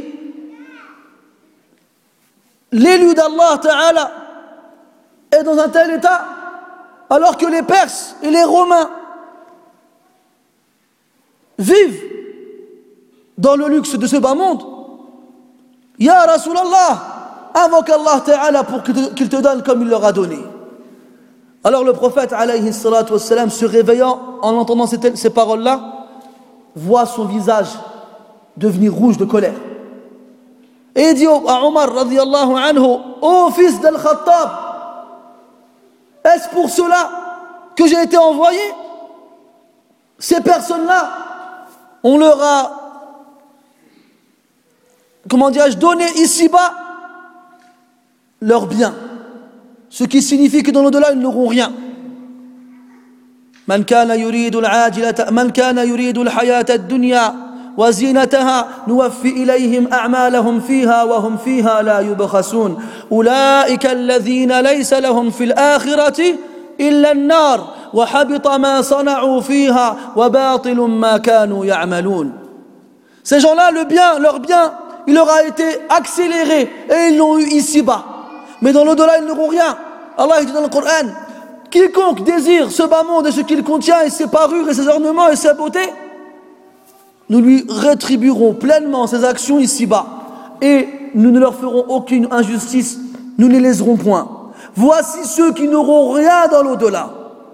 Et toutes les actions qu'ils ont accomplies ici seront vaines et annulées. Alors il a dit, alayhi salatu wassalam, cela, leur bien leur a été accéléré ici-bas. Ils n'auront rien d'autre. Ne serais-tu pas satisfait, ô Omar, de savoir que ce bas monde, il est pour eux, et l'au-delà, il est pour nous. قال تعالى بل تؤثرون الحياة الدنيا والآخرة خير وأبقى Mais vous préférez ce bas monde alors que l'au-delà est meilleur et demeure. Le prophète avait différentes demeures, neuf qui se trouvaient tout autour de la mosquée du prophète alayhi wassalam. Comment était-elle Comment était-elle D'ailleurs, Allah dans le Coran, il les appelle al-hujurat. Il ne les appelle pas al-buyut pour indiquer à quel point elles étaient petites et qu'elles ressemblaient plus à des chambres qu'à des demeures. أبيات متواضعة تسعة أبيات من جريد مطين بطين وحجارة مرضومة يدخل الغلام فيها فينال السقف بيده فينال السقف بيده neuf demeures construites avec de la terre mouillée et des grosses pierres lorsqu'un enfant y rentrait dans la maison juste en levant la main il touchait le plafond pour que tu saches à quel point le, les, les matériaux qui ont servi à construire ces demeures là étaient modestes et à quel point ces demeures étaient modestes. النبي عليه الصلاة والسلام ما كان فقط يتميز بتواضعه في أبياته بل كان أيضا يتميز بتواضعه فيما يلبسه من الثياب Le prophète alayhi salatu wassalam ne se distinguait pas des autres seulement à travers sa modestie dans ses, dans ses demeures, mais aussi à travers les vêtements qu'il portait. Taban, il portait des vêtements propres, mais c'était des vêtements modestes. Et très souvent, il portait des vêtements qui ne dépassaient pas en valeur 4 dirhams. Qui ne dépassaient pas en valeur 4 dirhams. Et lorsqu'on lui apportait des vêtements luxueux, après certaines batailles et certaines expéditions militaires débutant, qu'est-ce qu'il faisait? Il les distribuait à ses compagnons. Et il demandait à ses compagnons, radiallahu anhum, Man al Qui vous voyez, à qui vous pensez à qui on pourrait donner ce, cette, cette, tunique? Il ne gardait rien pour lui. Une fois qu'il a pris une khamisa, un beau vêtement qui venait du Yémen, très beau, très brodé, il l'a pris chez lui, il a fait la prière. Et le vêtement se trouvait devant lui. Et à cause des couleurs et, et du brodage qu'on trouvait dans le vêtement, il a été perturbé durant sa prière. Après la prière, il a appelé un compagnon radiallahu anhu, il a dit خذ هذه الخميصة وأعطيها لفلان فإنها أشغلتني في صلاتي أو كما قال عليه الصلاة والسلام. Il a dit prends ce vêtement et donne-le à un tel car elle m'a perturbé durant ma prière. On a dit que le prophète alayhi salatu wassalam, c'était donc Al-Qa'id al-A'zam wal-Imam al-Akbar, c'était le chef, c'était le gouverneur, c'était le juge, c'était le père, c'était le frère, c'était le fils. Il remplissait toutes les fonctions les plus grandes et les plus importantes, et surtout au, moment les plus importants. Et on a en tête deux événements. Le premier, lors de la conquête de la Mecque. Et là, il faut revenir dans le contexte. Souvenons-nous comment le prophète alayhi wassalam, est sorti de Mecca lorsqu'il fut chassé d'elle. Les Quraysh ont manigancé un moyen de tuer le prophète alayhi. Et Allah tabaraka wa ta'ala l'a sauvé et préservé de leur manigance. Il quitta donc Mecca Donc en se sauvant et en échappant à leur mal. Quraysh, lorsqu'ils s'aperçurent que le prophète alayhi avait quitté Mecca, أعلنوا للجميع بالجوائز العظمى لمن أتى به حيا أو ميتا Ils ont fait une annonce à tout le monde. Quiconque nous ramène Mohammed mort ou vif, se verra attribuer des, cadeaux sans pareil. Alors là, la chasse, la chasse à l'homme était ouverte. Et tout le monde recherchait Mohammed dans le but de gagner ce cadeau qui avait été proposé. Et Allah ta'ala l'a sauvé. Et a fait que Médine soit sa patrie après la Mecque. Et après de longues années, neuf rempli de sacrifices, rempli de tristesse, rempli d'épreuves, rempli de batailles, rempli de, difficultés, le voici qui revient à Mecca. Et avec lui, des milliers de soldats. Il rentre à la Mecque après qu'on l'ait chassé de là-bas. Le voici devant ceux qui ont essayé de le tuer il y a ça quelques années. Pour quelqu'un de classique, ce sera le moment et le moyen rêvé pour régler ses comptes et pour montrer aux gens que nous sommes pleins de fierté et de puissance. Et lorsque le prophète alayhi salatu wassalam, il rentre à Mecca, quand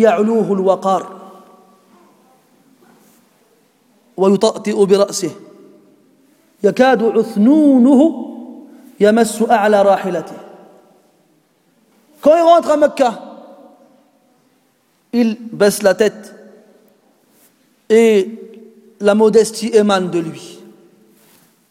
Les poils de sa barbe qui descendent de son menton, tellement il baissait la tête, touchaient le haut de sa selle. Il aurait pu rentrer la tête haute et fier, mais ce ne sont pas des qualités qu'on attend d'un prophète tel que lui, alayhi salatu wassalam. Il est rentré et la seule chose qu'il a dit, c'est quoi?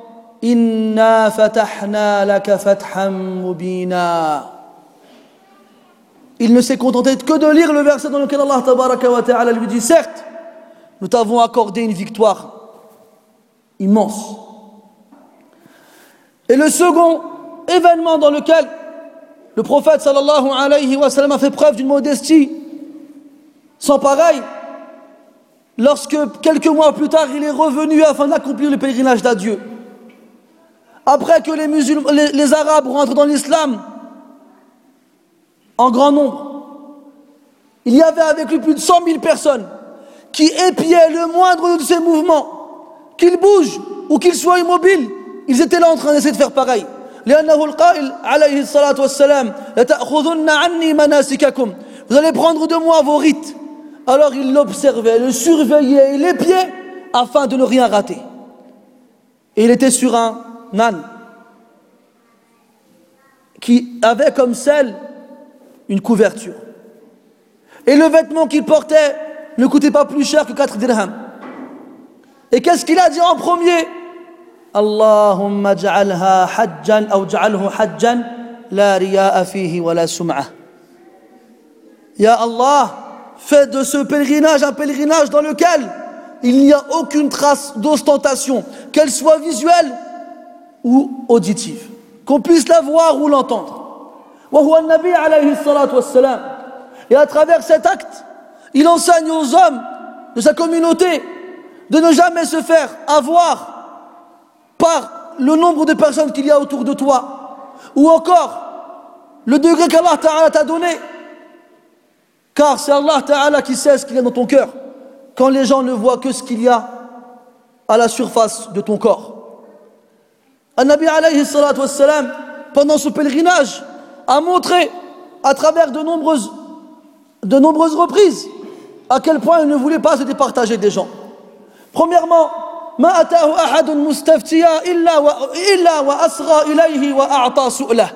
n'y a pas une personne qui venait le voir afin de lui poser une question sans qu'il ne l'écoute et lui réponde à sa question.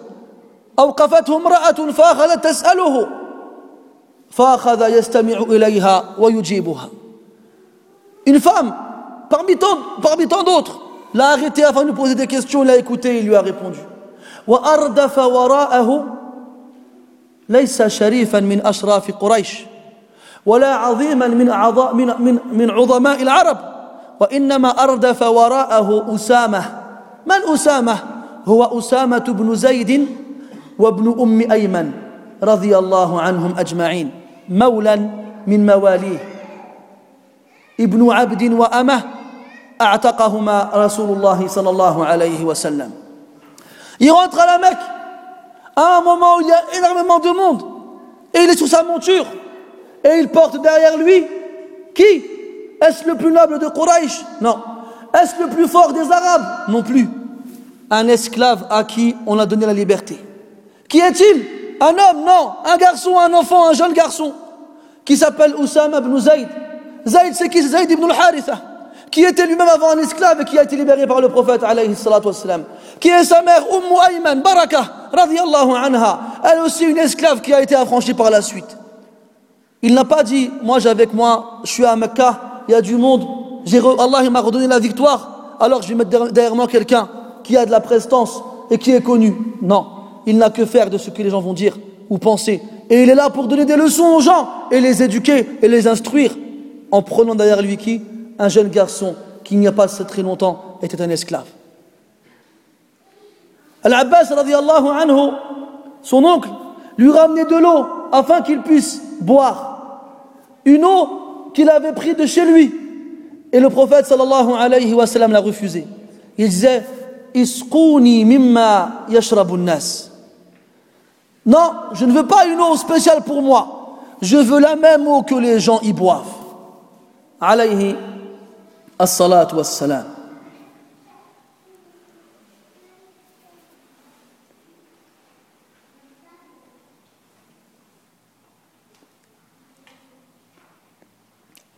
المهم أحبابي الكرام لو أخذنا نذكر جميع ما جمعناه لا أقول جميع ما يوجد لبقينا في هذا المسجد المبارك الليالي الطوال. لعله يكون في هذا القدر كفايه Si mes frères, on devait continuer à citer, à énumérer, à évoquer tous les événements dans lesquels la modestie du prophète sallallahu alayhi wa sallam s'est manifestée, on devrait rester ici des, nuits entières. Et pourtant, il y a encore énormément de choses à dire. Par exemple, et ça, je pense que c'est important, notamment aujourd'hui, parce que malheureusement, les gens ont mal compris cette chose-là. Il s'agit des enfants, le comportement à avoir avec les enfants. Et le prophète, alayhi sallam, n'éprouvait aucune honte à s'amuser avec les enfants devant les gens, à leur donner du temps, et même leur donner de l'importance plus qu'à d'autres. Et il y a beaucoup d'exemples qui prouvent cela, notamment à l'égard de ces petits-enfants qui sont Al-Hassan ou Al-Hussein, radiyallahu anhuma. مثلا وجده ذات يوم في المسجد عن الحسن وهو صغير يعدو في المسجد فناداه فجاءه فوثب على بين يديه وفي حجره فأخرج له لسانه فلما رأى الغلام حمرة لسانه جرى إليه Le prophète alayhi salatu wassalam, quand il a vu le Hassan radiallahu anhu dans la mosquée, qui était encore un petit garçon qui venait à peine d'apprendre à courir, à marcher, et on voit les enfants quand ils sont dans les mosquées, ils aiment bien courir un peu partout. Alors il a vu comme ça, il l'a appelé. Et le Hassan il est passé près de lui, mais il n'est pas venu. Alors le prophète sallallahu alayhi wa sallam, il lui a tiré la langue. Il a montré la rougeur de sa langue. Alors Al Hassan il l'a vu et il a couru vers lui et il a sauté entre ses jambes. يوم آخر والنبي صلى الله عليه وسلم يلقي الخطبة على المنبر وإذا بالحسن والحسين يمشيان ويعثران وعليهما قميصان أحمران فأوقف النبي صلى الله عليه وسلم خطبته. ونزل من المنبر وحملهما وصعد المنبر ووضعهما وقال صدق الله إنما أموالكم وأولادكم فتنة. إني رأيت ابني إني رأيت ابني هذين فلم أصبر حتى حملتهما. النبي عليه الصلاة والسلام une fois qu'il faisait la khutbah qu'il était sur le minbar sur la chair il a vu Al-Hassan ou Al-Hussein qui couraient dans la mosquée. Et il portait un, une tunique rouge. Il les a regardés comme ça. Il a arrêté la khutbah. Il est descendu du minbar. Et il les a pris, il les a portés. Et il est remonté sur le minbar. Et il a dit certes Allah dit vrai, vos biens et vos enfants sont des épreuves et de tentation pour vous. J'ai vu mes enfants, ces deux-là, courir dans la mosquée. Et je n'ai pas pu patienter jusqu'à ce que j'aille les porter. Une autre fois, Shaddad ibn Aws radiallahu anhu, il dit que le prophète alayhi salatu wassalam a fait la prière de l'Asr à la mosquée devant les gens. Et il avait avec lui Al-Hassan. Il le portait. Et lorsqu'il se prosternait ou s'inclinait, il le posait. Alors qu'ils étaient en prosternation, il est resté longtemps en prosternation alayhi الصلاة والسلام فخشي الناس أن قد حدث أمر ما أو ربما يوحى إلى النبي صلى الله عليه وسلم. Les gens ont eu peur ils sont en sujoud ils, ils restent longtemps. Ils, ont, ils se sont dit peut-être qu'il s'est passé quelque chose ou que le prophète عليه الصلاة والسلام recevait la révélation. شداد بن أوسراوي الحديث رضي الله عنه ما استطاع أن يصبر فرفع رأسه قليلا ونظر إلى النبي صلى الله عليه وسلم فوجد الحسن قد قد قد ركبه كأنه مطيه Il a levé la tête légèrement à euh, Shaddad ibn Aws qui rapporte le hadith. Il a dit c'est trop long, qu'est-ce qui se passe? Alors il a levé la tête légèrement pendant qu'il était en prosternation et il a vu que le Hassan, le petit-fils du prophète alayhi wassalam, était monté sur le dos du prophète sallallahu alayhi wassalam. Il faisait comme si c'était un cheval ou une monture. Alors euh, Shaddad il se remet en prosternation. Et le prophète sallallahu alayhi wa sallam, il finit la prière. Il finit la prière et les gens lui disent Ya Rasulallah, laqad atalta bayna, laqad atalta bayna ظهراني صلاتك سجدتك هذه حتى ظننا أن أمرا ما قد حدث أو أنه يوحى إليك فقال عليه الصلاة والسلام لم يكن شيء من ذلك. لم يكن شيء من شيء شيء, شيء من ذلك. ولكن ابني ولكن ابني هذا ارتحلني فكرهت أن أعجله حتى يقضي حاجته. Alors après la prière, il dit au prophète alayhi salatu wassalam, Ya Rasulallah, on a eu peur pour toi, on a eu peur que quelque chose se soit passé pendant la prière, ou que tu ne reçoives la révélation. Il a dit non, ne vous inquiétez pas. Il n'y avait rien de cela. Mon fils, Al-Hassan, m'a, comment on dit, hein, il est monté sur moi et j'ai pas voulu le presser jusqu'à ce qu'il finisse de lui-même. Ya Hasra. Nous aujourd'hui, dès qu'un enfant ouvre la bouche, a les snipers qui se mettent en position. Et on entend les gens s'énerver. Pourquoi vous nous ramenez vos enfants Il nous ramène même des hadiths. نصبوا أنفسهم محدثين يقولون قال رسول الله عليه الصلاة والسلام جنبوا مساجدكم أطفاء الصبيان والمجانين وهذا الحديث موضوع ومن قال على ومن تقول أو من حدث عن النبي صلى الله عليه وسلم حديثا لم يقله فليتبوأ مقعده من النار ils s'improvisent muhaddithin, traditionnalistes. Ils te disent quoi Le prophète, il a dit, alayhi salatu wassalam, éloignez de vos mosquées les fous et les enfants. Et ce hadith-là, il est inventé. Et ils oublient que toute personne qui attribue au prophète sallallahu alayhi wa sallam une, parole qu'il n'a pas dit, qu'il prépare sa place en enfer. Un Nabi alayhi salatu wa sallam, il était là. Et les gens, à cause de Hassan, ils ont dû attendre un peu plus la prière. Parce- Pour qu'ils finissent de s'amuser sur le dos du prophète alayhi salatu wa sallam. Une autre fois, un Nabi alayhi sallam, il est venu avec la fille de Zaynab, sa fille, qui s'appelle Oumama. Et ça, c'est très symbolique. Parce qu'on sait qu'il n'y a pas de ça très longtemps chez les Arabes, les filles étaient des calamités. Et lorsque l'une d'entre elles venait au monde, les Arabes pensaient à l'enterrer vivante et à la tuer.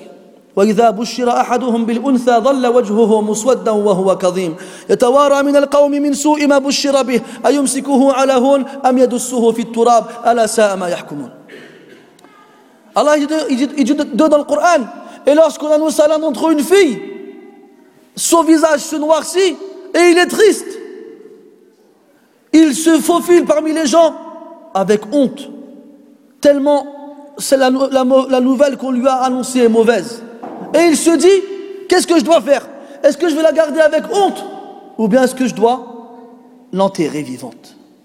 Et là le prophète, alayhi il rentre dans la mosquée, devant tout le monde, et il porte la fille de sa fille pendant la prière. Il porte la fille de sa fille Oumama pendant la prière. Et il la pose quand il fait le recours et il la reporte après. Et il la repose quand il fait sujoud. Et il la reporte après. Et les savants ont dit il y a à travers cette action-là de la piété filiale liée à une adoration. C'est-à-dire que le prophète sallallahu alayhi wa sallam il a fait deux adorations en même temps en faisant cela. Il a fait la prière pour Allah tabaraka wa ta'ala et il a fait preuve de bonté envers la fille de sa fille. Et aussi il a donné une occasion à sa fille de dire fièrement à quiconque lui demanderait où est ta fille de répondre elle est avec le messager d'Allah sallallahu alayhi wa sallam. والشيء بالشيء يذكر صلى الإمام الشوكاني رحمه الله وأما الناس. وكان قد تعمم. وأثناء الصلاة سقطت عمامته من رأسه فأخذها ووضعها على رأسه فاستنكر الناس فعله. وبعد الصلاة قالوا يا إمام ألا تستحيي كيف تضع عمامتك على رأسك وأنت في الصلاة؟ ألا تدري أن العبث الكثير يؤدي أن العبث الكثير يؤدي إلى بطلان الصلاة. حسب انتقاد الليث أمر أمرا هينا ومن العويص تقنص الآساد. فقال رحمه الله حمل العمامة أو وضع العمامة أخف من حمل أمامة وأبهتهم. بهذه الجملة اليسيرة. Hein Un rapport avec l'histoire qu'on vient de citer avec Umama radiallahu anha, la, petite fille du prophète alayhi salatu. Une fois, Shawkani, rahimahullah, un grand imam de Ahl Sunnah il a prié dans la mosquée en tant qu'imam. Et pendant qu'il était en inclinaison, il a fait tomber son turban. Alors pendant la prière, qu'est-ce qu'il a fait? Il a ramassé son turban, il l'a remis. Et là, les gens ils ont dit, mais qu'est-ce qu'il fait celui-là? Il faut savoir une chose. Quand tu vois un savant ou un étudiant faire quelque chose qui te paraît bizarre, eh bien le comportement que tu dois avoir vis-à-vis de lui est de ne pas l'agresser parce que tu ignores ce qu'il a fait. Il se peut qu'il fasse une chose que lui, il a un dalil pour le faire et toi tu ignores que c'est légiféré. Donc le comportement à avoir est de lui adresser la question avec politesse en lui disant On t'a vu agir, d'une façon qu'on ignore, y a-t-il à ce sujet une science que tu puisses nous, nous enseigner? C'est comme ça que le bon comportement doit être. Mais eux, ils l'ont agressé. Nous dit, ah imam, qu'est-ce que tu nous fais pendant la prière? Tu ne sais pas alors que tu es un imam, un savant, que, trop bouger durant la prière, ça peut amener à l'annulation de celle-ci? Et ils ont cru qu'il était facile de critiquer un lion, alors que lui mettre une muselière est très difficile. Il a répondu, rahimahullah, mettre la imama, c'est plus facile que de porter umama. Parce que le prophète sallallahu alayhi wa sallam il portait umama dans la prière et il l'a posé pendant le recours, il l'a reporté après le recours, il l'a porté, il l'a posé pendant le sujoud, et il l'a reporté après le sujoud. C'est quoi le pire? Un enfant que tu vas porter et poser plusieurs fois dans la prière, ou bien remettre sa, sa imama une seule fois dans la prière? À hal, un Nabi alayhi salatu wassalam avait à l'égard des enfants une miséricorde sans pareil. Et il n'avait aucune difficulté et aucune honte et aucune gêne possible et quelconque et imaginable à l'égard des gens, de s'amuser avec eux devant les gens.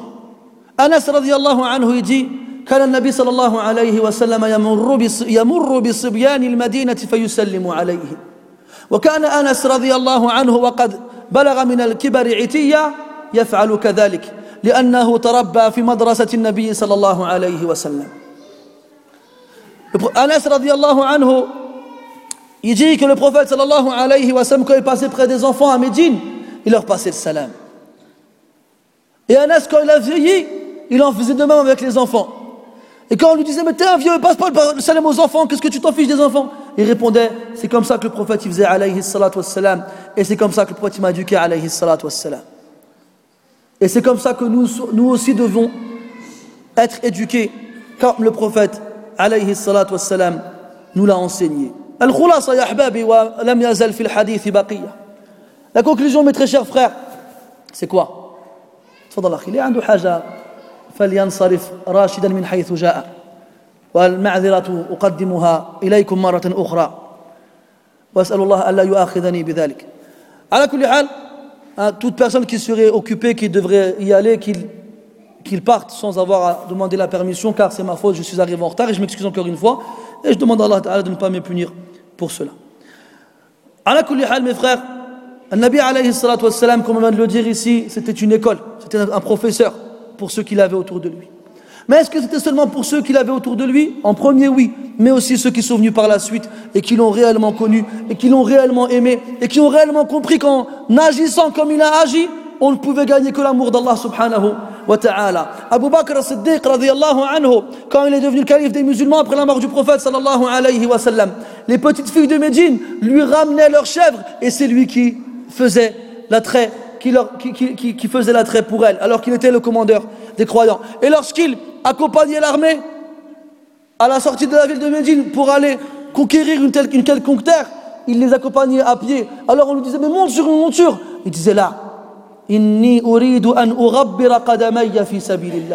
Il disait non, je ne peux pas vous accompagner avec ma personne, alors au moins laissez-moi l'opportunité d'ensevelir mes pieds dans le sable en me dirigeant dans le sentier d'Allah subhanahu wa ta'ala. Et Omar radiallahu anhu, بعد أن تولى الخلافة مر بمكان كان يرعى فيه الغنم وهو شاب صغير Omar radiallahu anhu, après qu'il après qu'il fut euh, désigné comme commandeur des croyants, est passé près d'un endroit où il, il euh, gardait les troupeaux des gens de Mecca lorsqu'il était un jeune garçon. Alors il a regardé ce terrain longuement il a soupiré, il a dit La ilaha illallah, كنت أرعى الغنم بهذا الوادي وأتعب وإذا قصرت أضرب وقد أمسيت ليس بيني وبين الله من أحد Il disait La ilaha illallah.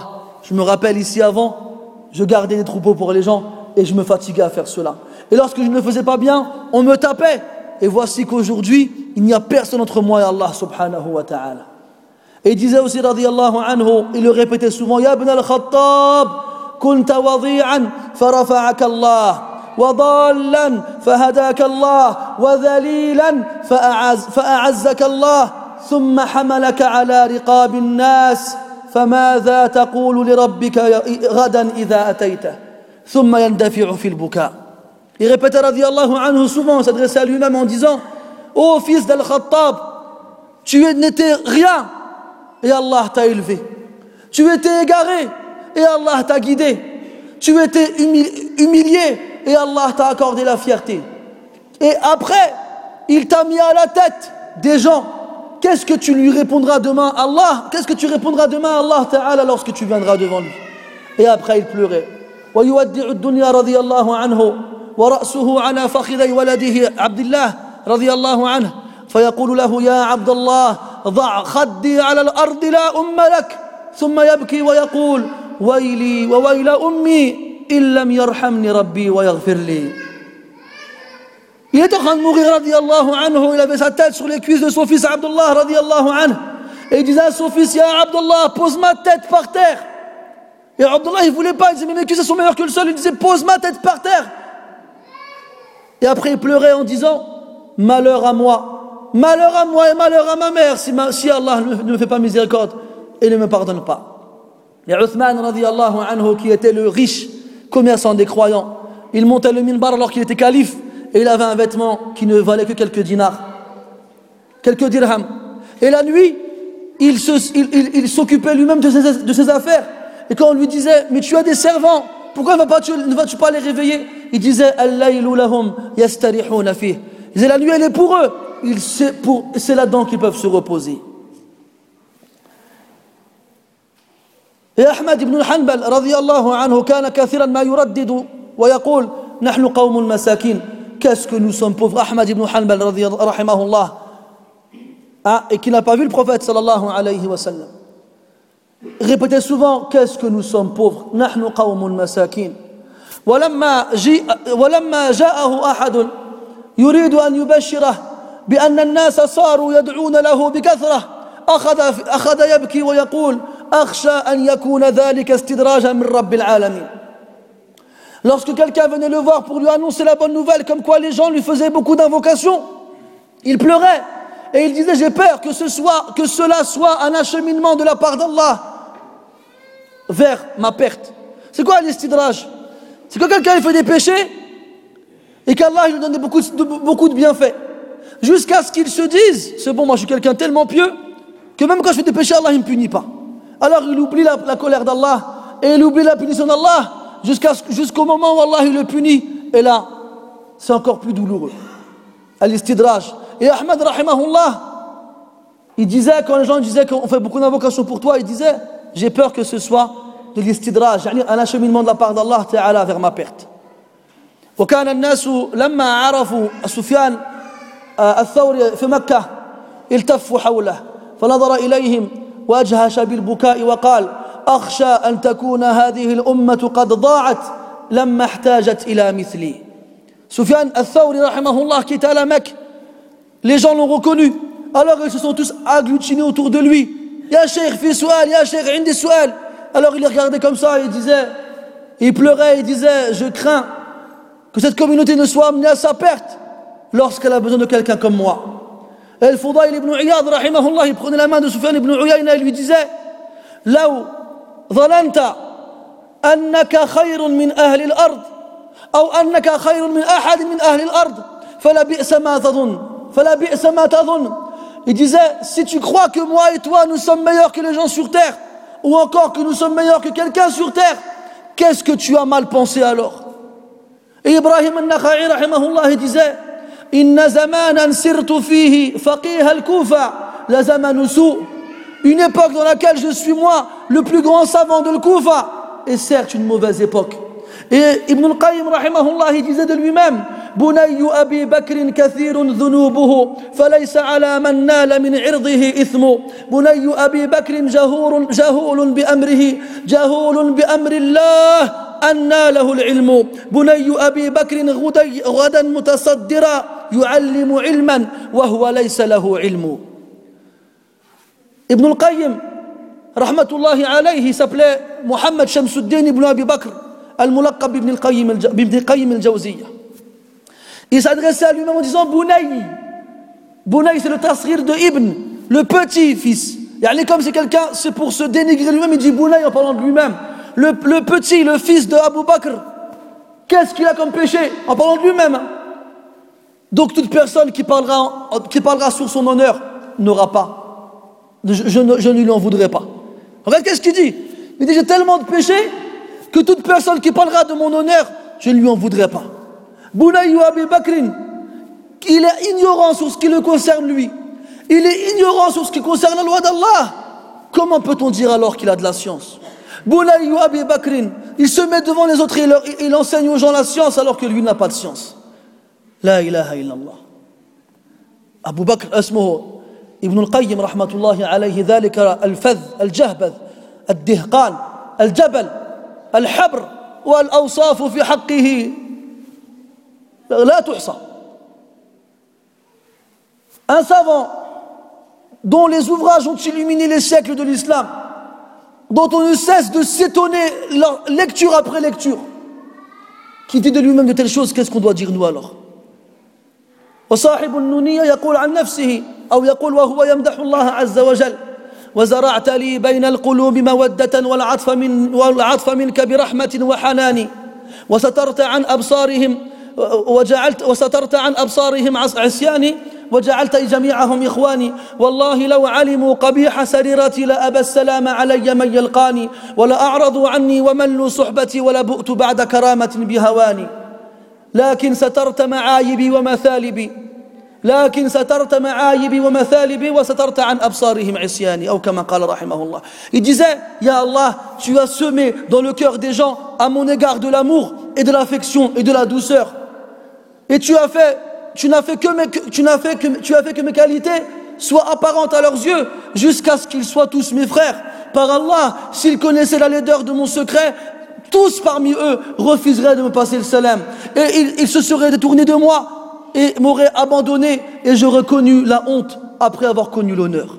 Mais Ya Allah, tu as caché mes défauts, tu as caché mon mal et tu as surtout caché de leurs yeux mes péchés. Regardez ces pieux, ces, jeux, ces gens dont Allah a enregistré leur modestie et leur sincérité dans l'histoire jusqu'à ce que de piètres personnes telles que moi parlent d'eux aujourd'hui. Et regardez comment ils considéraient leur personne. Et nous savons aujourd'hui pareil. منهم محمد بن إبراهيم آل الشيخ رحمه الله مفتي الديار السعودية ما قال عن نفسه يوما الشيخ أو المفتي Jamais il a dit de lui en parlant de lui, الشيخ ou bien le mufti, sauf une fois. Vous savez pourquoi Il avait réservé une place dans un hôtel à Mecca. Il arrive à l'accueil et euh, il lui dit حجزت غرفة J'ai réservé une, une chambre. L'homme il lui dit العامل يقول له على اسم من Il lui fait Mohamed ibn Ibrahim. Au nom de qui il dit Mohamed ibn Ibrahim il fait la il lui fait al الشيخ il lui fait la il lui fait المفتي ah الآن عرفته ثم قال الشيخ رحمه الله هداه الله ألزمني أن نقول هذه الكلمة a dit au shir, euh, dit à, l'homme à l'accueil de l'hôtel, c'est euh, au nom de Mohamed ibn Ibrahim, je ne connais pas. Il fait, euh, ah le la famille du shir, je ne connais pas. Il fait, al-mufti. Il fait, ah d'accord, il fallait le dire. Alors il écrit, il est content. Et là le shir, il est triste, il dit, qu'Allah le guide, il m'a forcé à devoir dire cette parole-là.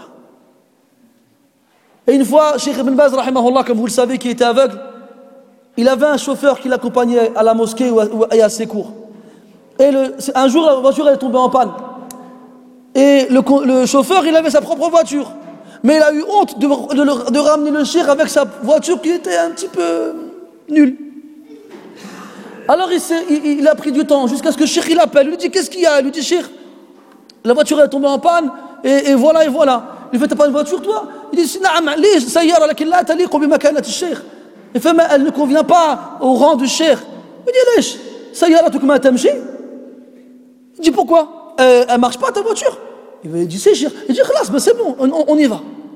Et Cheikh Al-Uthaymin, une fois qu'il est là à la mosquée, une voiture s'arrête à côté de lui et un de ses élèves il sort avec tous ses enfants. Et les enfants ils ont insisté pour aller passer le salam au shir. Alors qu'est-ce qu'il fait le shir quand il attrape la main d'un des enfants, des enfants pour lui serrer la main? Il sort un signe de sa poche et lui dessine une montre à son poignet. Et l'enfant il a les yeux remplis d'étoiles, il est content, il est dans la joie absolue. Et il voit l'autre enfant qui est impatient d'avoir une montre à, son tour. Alors il lui prend sa main à, lui aussi et il lui dessine une montre à son poignet. Et les gens pendant ce temps ils sont dans la mosquée et ils observent la scène et ils ne se lassent pas de voir autant de beauté et autant de modestie de la part, la part du shir. Rahimahullah. Wallahi, il y a encore beaucoup à dire. Et on va finir avec Sheikh Albani, rahmatullahi alayhi, une fois qu'il est invité dans une mosquée. Et avant que on lui laisse la parole pour faire sa conférence, celui qui l'a invité, il prend l'initiative de faire les éloges du Sheikh en disant c'est un alim, un muhaddith, kada, kada, kada. Et t'entends la, la respiration du Sheikh Albani, rahimahullah, qui se fait de plus en plus lourde et de plus en plus lente. Et lorsque c'est à son tour de parler, il pleure. Et lorsqu'il pleure et qu'il arrive à reprendre son calme et son souffle, il dit Allahumma la tu'akhidhni bima yaqulun waghfir li ma la ya'lamun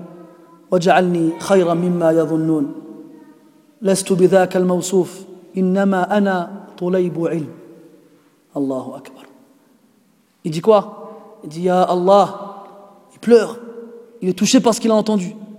Il se sent mal. Il dit, Ya Allah, ne, me punis pas pour ce qu'il vient de dire. Et pardonne-moi ce qu'ils ignorent de moi. Et fais-moi meilleur que ce qu'ils pensent de moi. Après, leur a dit, je ne suis pas tel que vous m'avez cité, que vous m'avez décrit. je ne suis qu'un petit étudiant dans la science. Des montagnes qui apprennent à des cailloux comme nous comment se comporter. Quand nous, on a du mal à lire le Coran sans se tromper, à apprendre un ou deux hadiths ou à lire l'arabe sans les harakats, et qu'on se prend pour des savants aussi grands qu'Ibn Taymiyyah ou encore que Malik. Reste à ta place. Ya talib al-ilm. Reste à ta place. Wa ta'allam la adri. Et apprends à dire je ne sais pas. Apprends à dire Allahu a'lam. من قال الله أعلم علمه الله ما لا يعلم علم أورثه الله علم ما لم ما لم, ما لم يعلم نعم Celui qui dit Allah il sait mieux, Allah il lui enseignera ce qu'il ignore. Et prends garde à ne pas être touché par l'orgueil dans la science, comme l'a été Mufti al-Khinfishar. تعرفون أو تسمعون بالخنفشار Il y avait un homme dans une mantiqa, il était incollable. N'importe quelle question tu lui posais, il te, te balançait des tonnes et des, et des flots d'informations. Il y a des gens, ils se sont dit, il y a Anguille sous roche là quand même, c'est bizarre. Il ne connaît pas l'adri, même quand il parle, il ne respire pas. Qu'est-ce qu'ils ont fait Ils ont inventé un mot. Ils ont pris des lettres comme ça au hasard, ils ont créé le mot khinfishar. C'est un mot qui n'existe pas. Et dans une assise du shir, ils ont dit à Cheikh, عندي سؤال تفضل ما هو الخنفشار فقال سماجة المفتي مش سماحة المفتي فرق بين العبارتين فقال سماجة المفتي الخنفشار نبت طيب طيبة الريح ينبت بأطراف اليمن. إذا أكله الإبل عقد لبنها. يقول شاعرهم لقد عقلت محبتكم فؤادي كما عقد الحليب الخنفشار. ويقول الأنطاكي فيه كذا ويقول فيه فلان وفلان ويقول فيه النبي صلى الله عليه وسلم. فقالوا قف! لقد كذبت على أهل اليمن وكذبت على الأنطاكي وعلى فلان وفلان فلا تكذب على رسول الله صلى الله عليه وسلم Il a commencé à inventer, comme ça, sans réfléchir. Le khinfishar est une plante qui a une bonne odeur qui pousse dans les frontières du Yémen. Lorsque le chameau le mange, son lait il devient, il devient sucré. Le, le, poète a dit Votre amour a, a, a rendu mon cœur sucré, comme le khinfishar rend le lait de la, chamelle sucré. Et l'Antaki, c'est un savant dans la langue arabe, il a, dit, il a dit dans son livre telle, telle chose sur le khinfishar. Et un autre, il a dit ça, un autre, il dit ça. Et le prophète, il a dit, alayhi salatu wassalam, ils lui ont dit, stop, arrête-toi. T'as menti sur le Yémen, sur les chameaux, sur l'Antaki, sur un tel et un tel, ne pas sur le prophète, alayhi salatu wassalam. Ne cherche pas à te donner une image qui n'est pas la tienne. Ne cherche pas à atteindre un degré que tu ne peux pas atteindre. Ya Habibi, tu viens à peine de tester la température de l'eau en, y plongeant un orteil et tu veux traverser l'océan? Tu sais même pas nager. Tu es tel le nourrisson qui est en train d'apprendre à ramper et tu veux concurrencer, les plus rapides parmi les coureurs. Ya walad, Ya walad, ma zilta saghira, ma zilta asghara shay, wa. فلا ترفع نفسك إلى مرتبة لم تصل إليها بعد بل قد لن تصل إليها أبدا Ô enfant, reste à ta place et ne fais pas en sorte de t'attribuer un degré que tu n'as pas encore atteint ou peut-être même que tu ne l'atteindras jamais. نسأل الله تبارك وتعالى أن يجعلنا من المتواضعين ونعوذ به أن نكون من المتكبرين سبحانك اللهم وبحمدك أشهد أن لا إله إلا أنت نستغفرك ونتوب إليك وصلى الله وسلم وبارك على محمد وعلى آله وأصحابه أجمعين والحمد لله رب العالمين وبارك الله فيكم أجمعين والسلام عليكم ورحمة الله.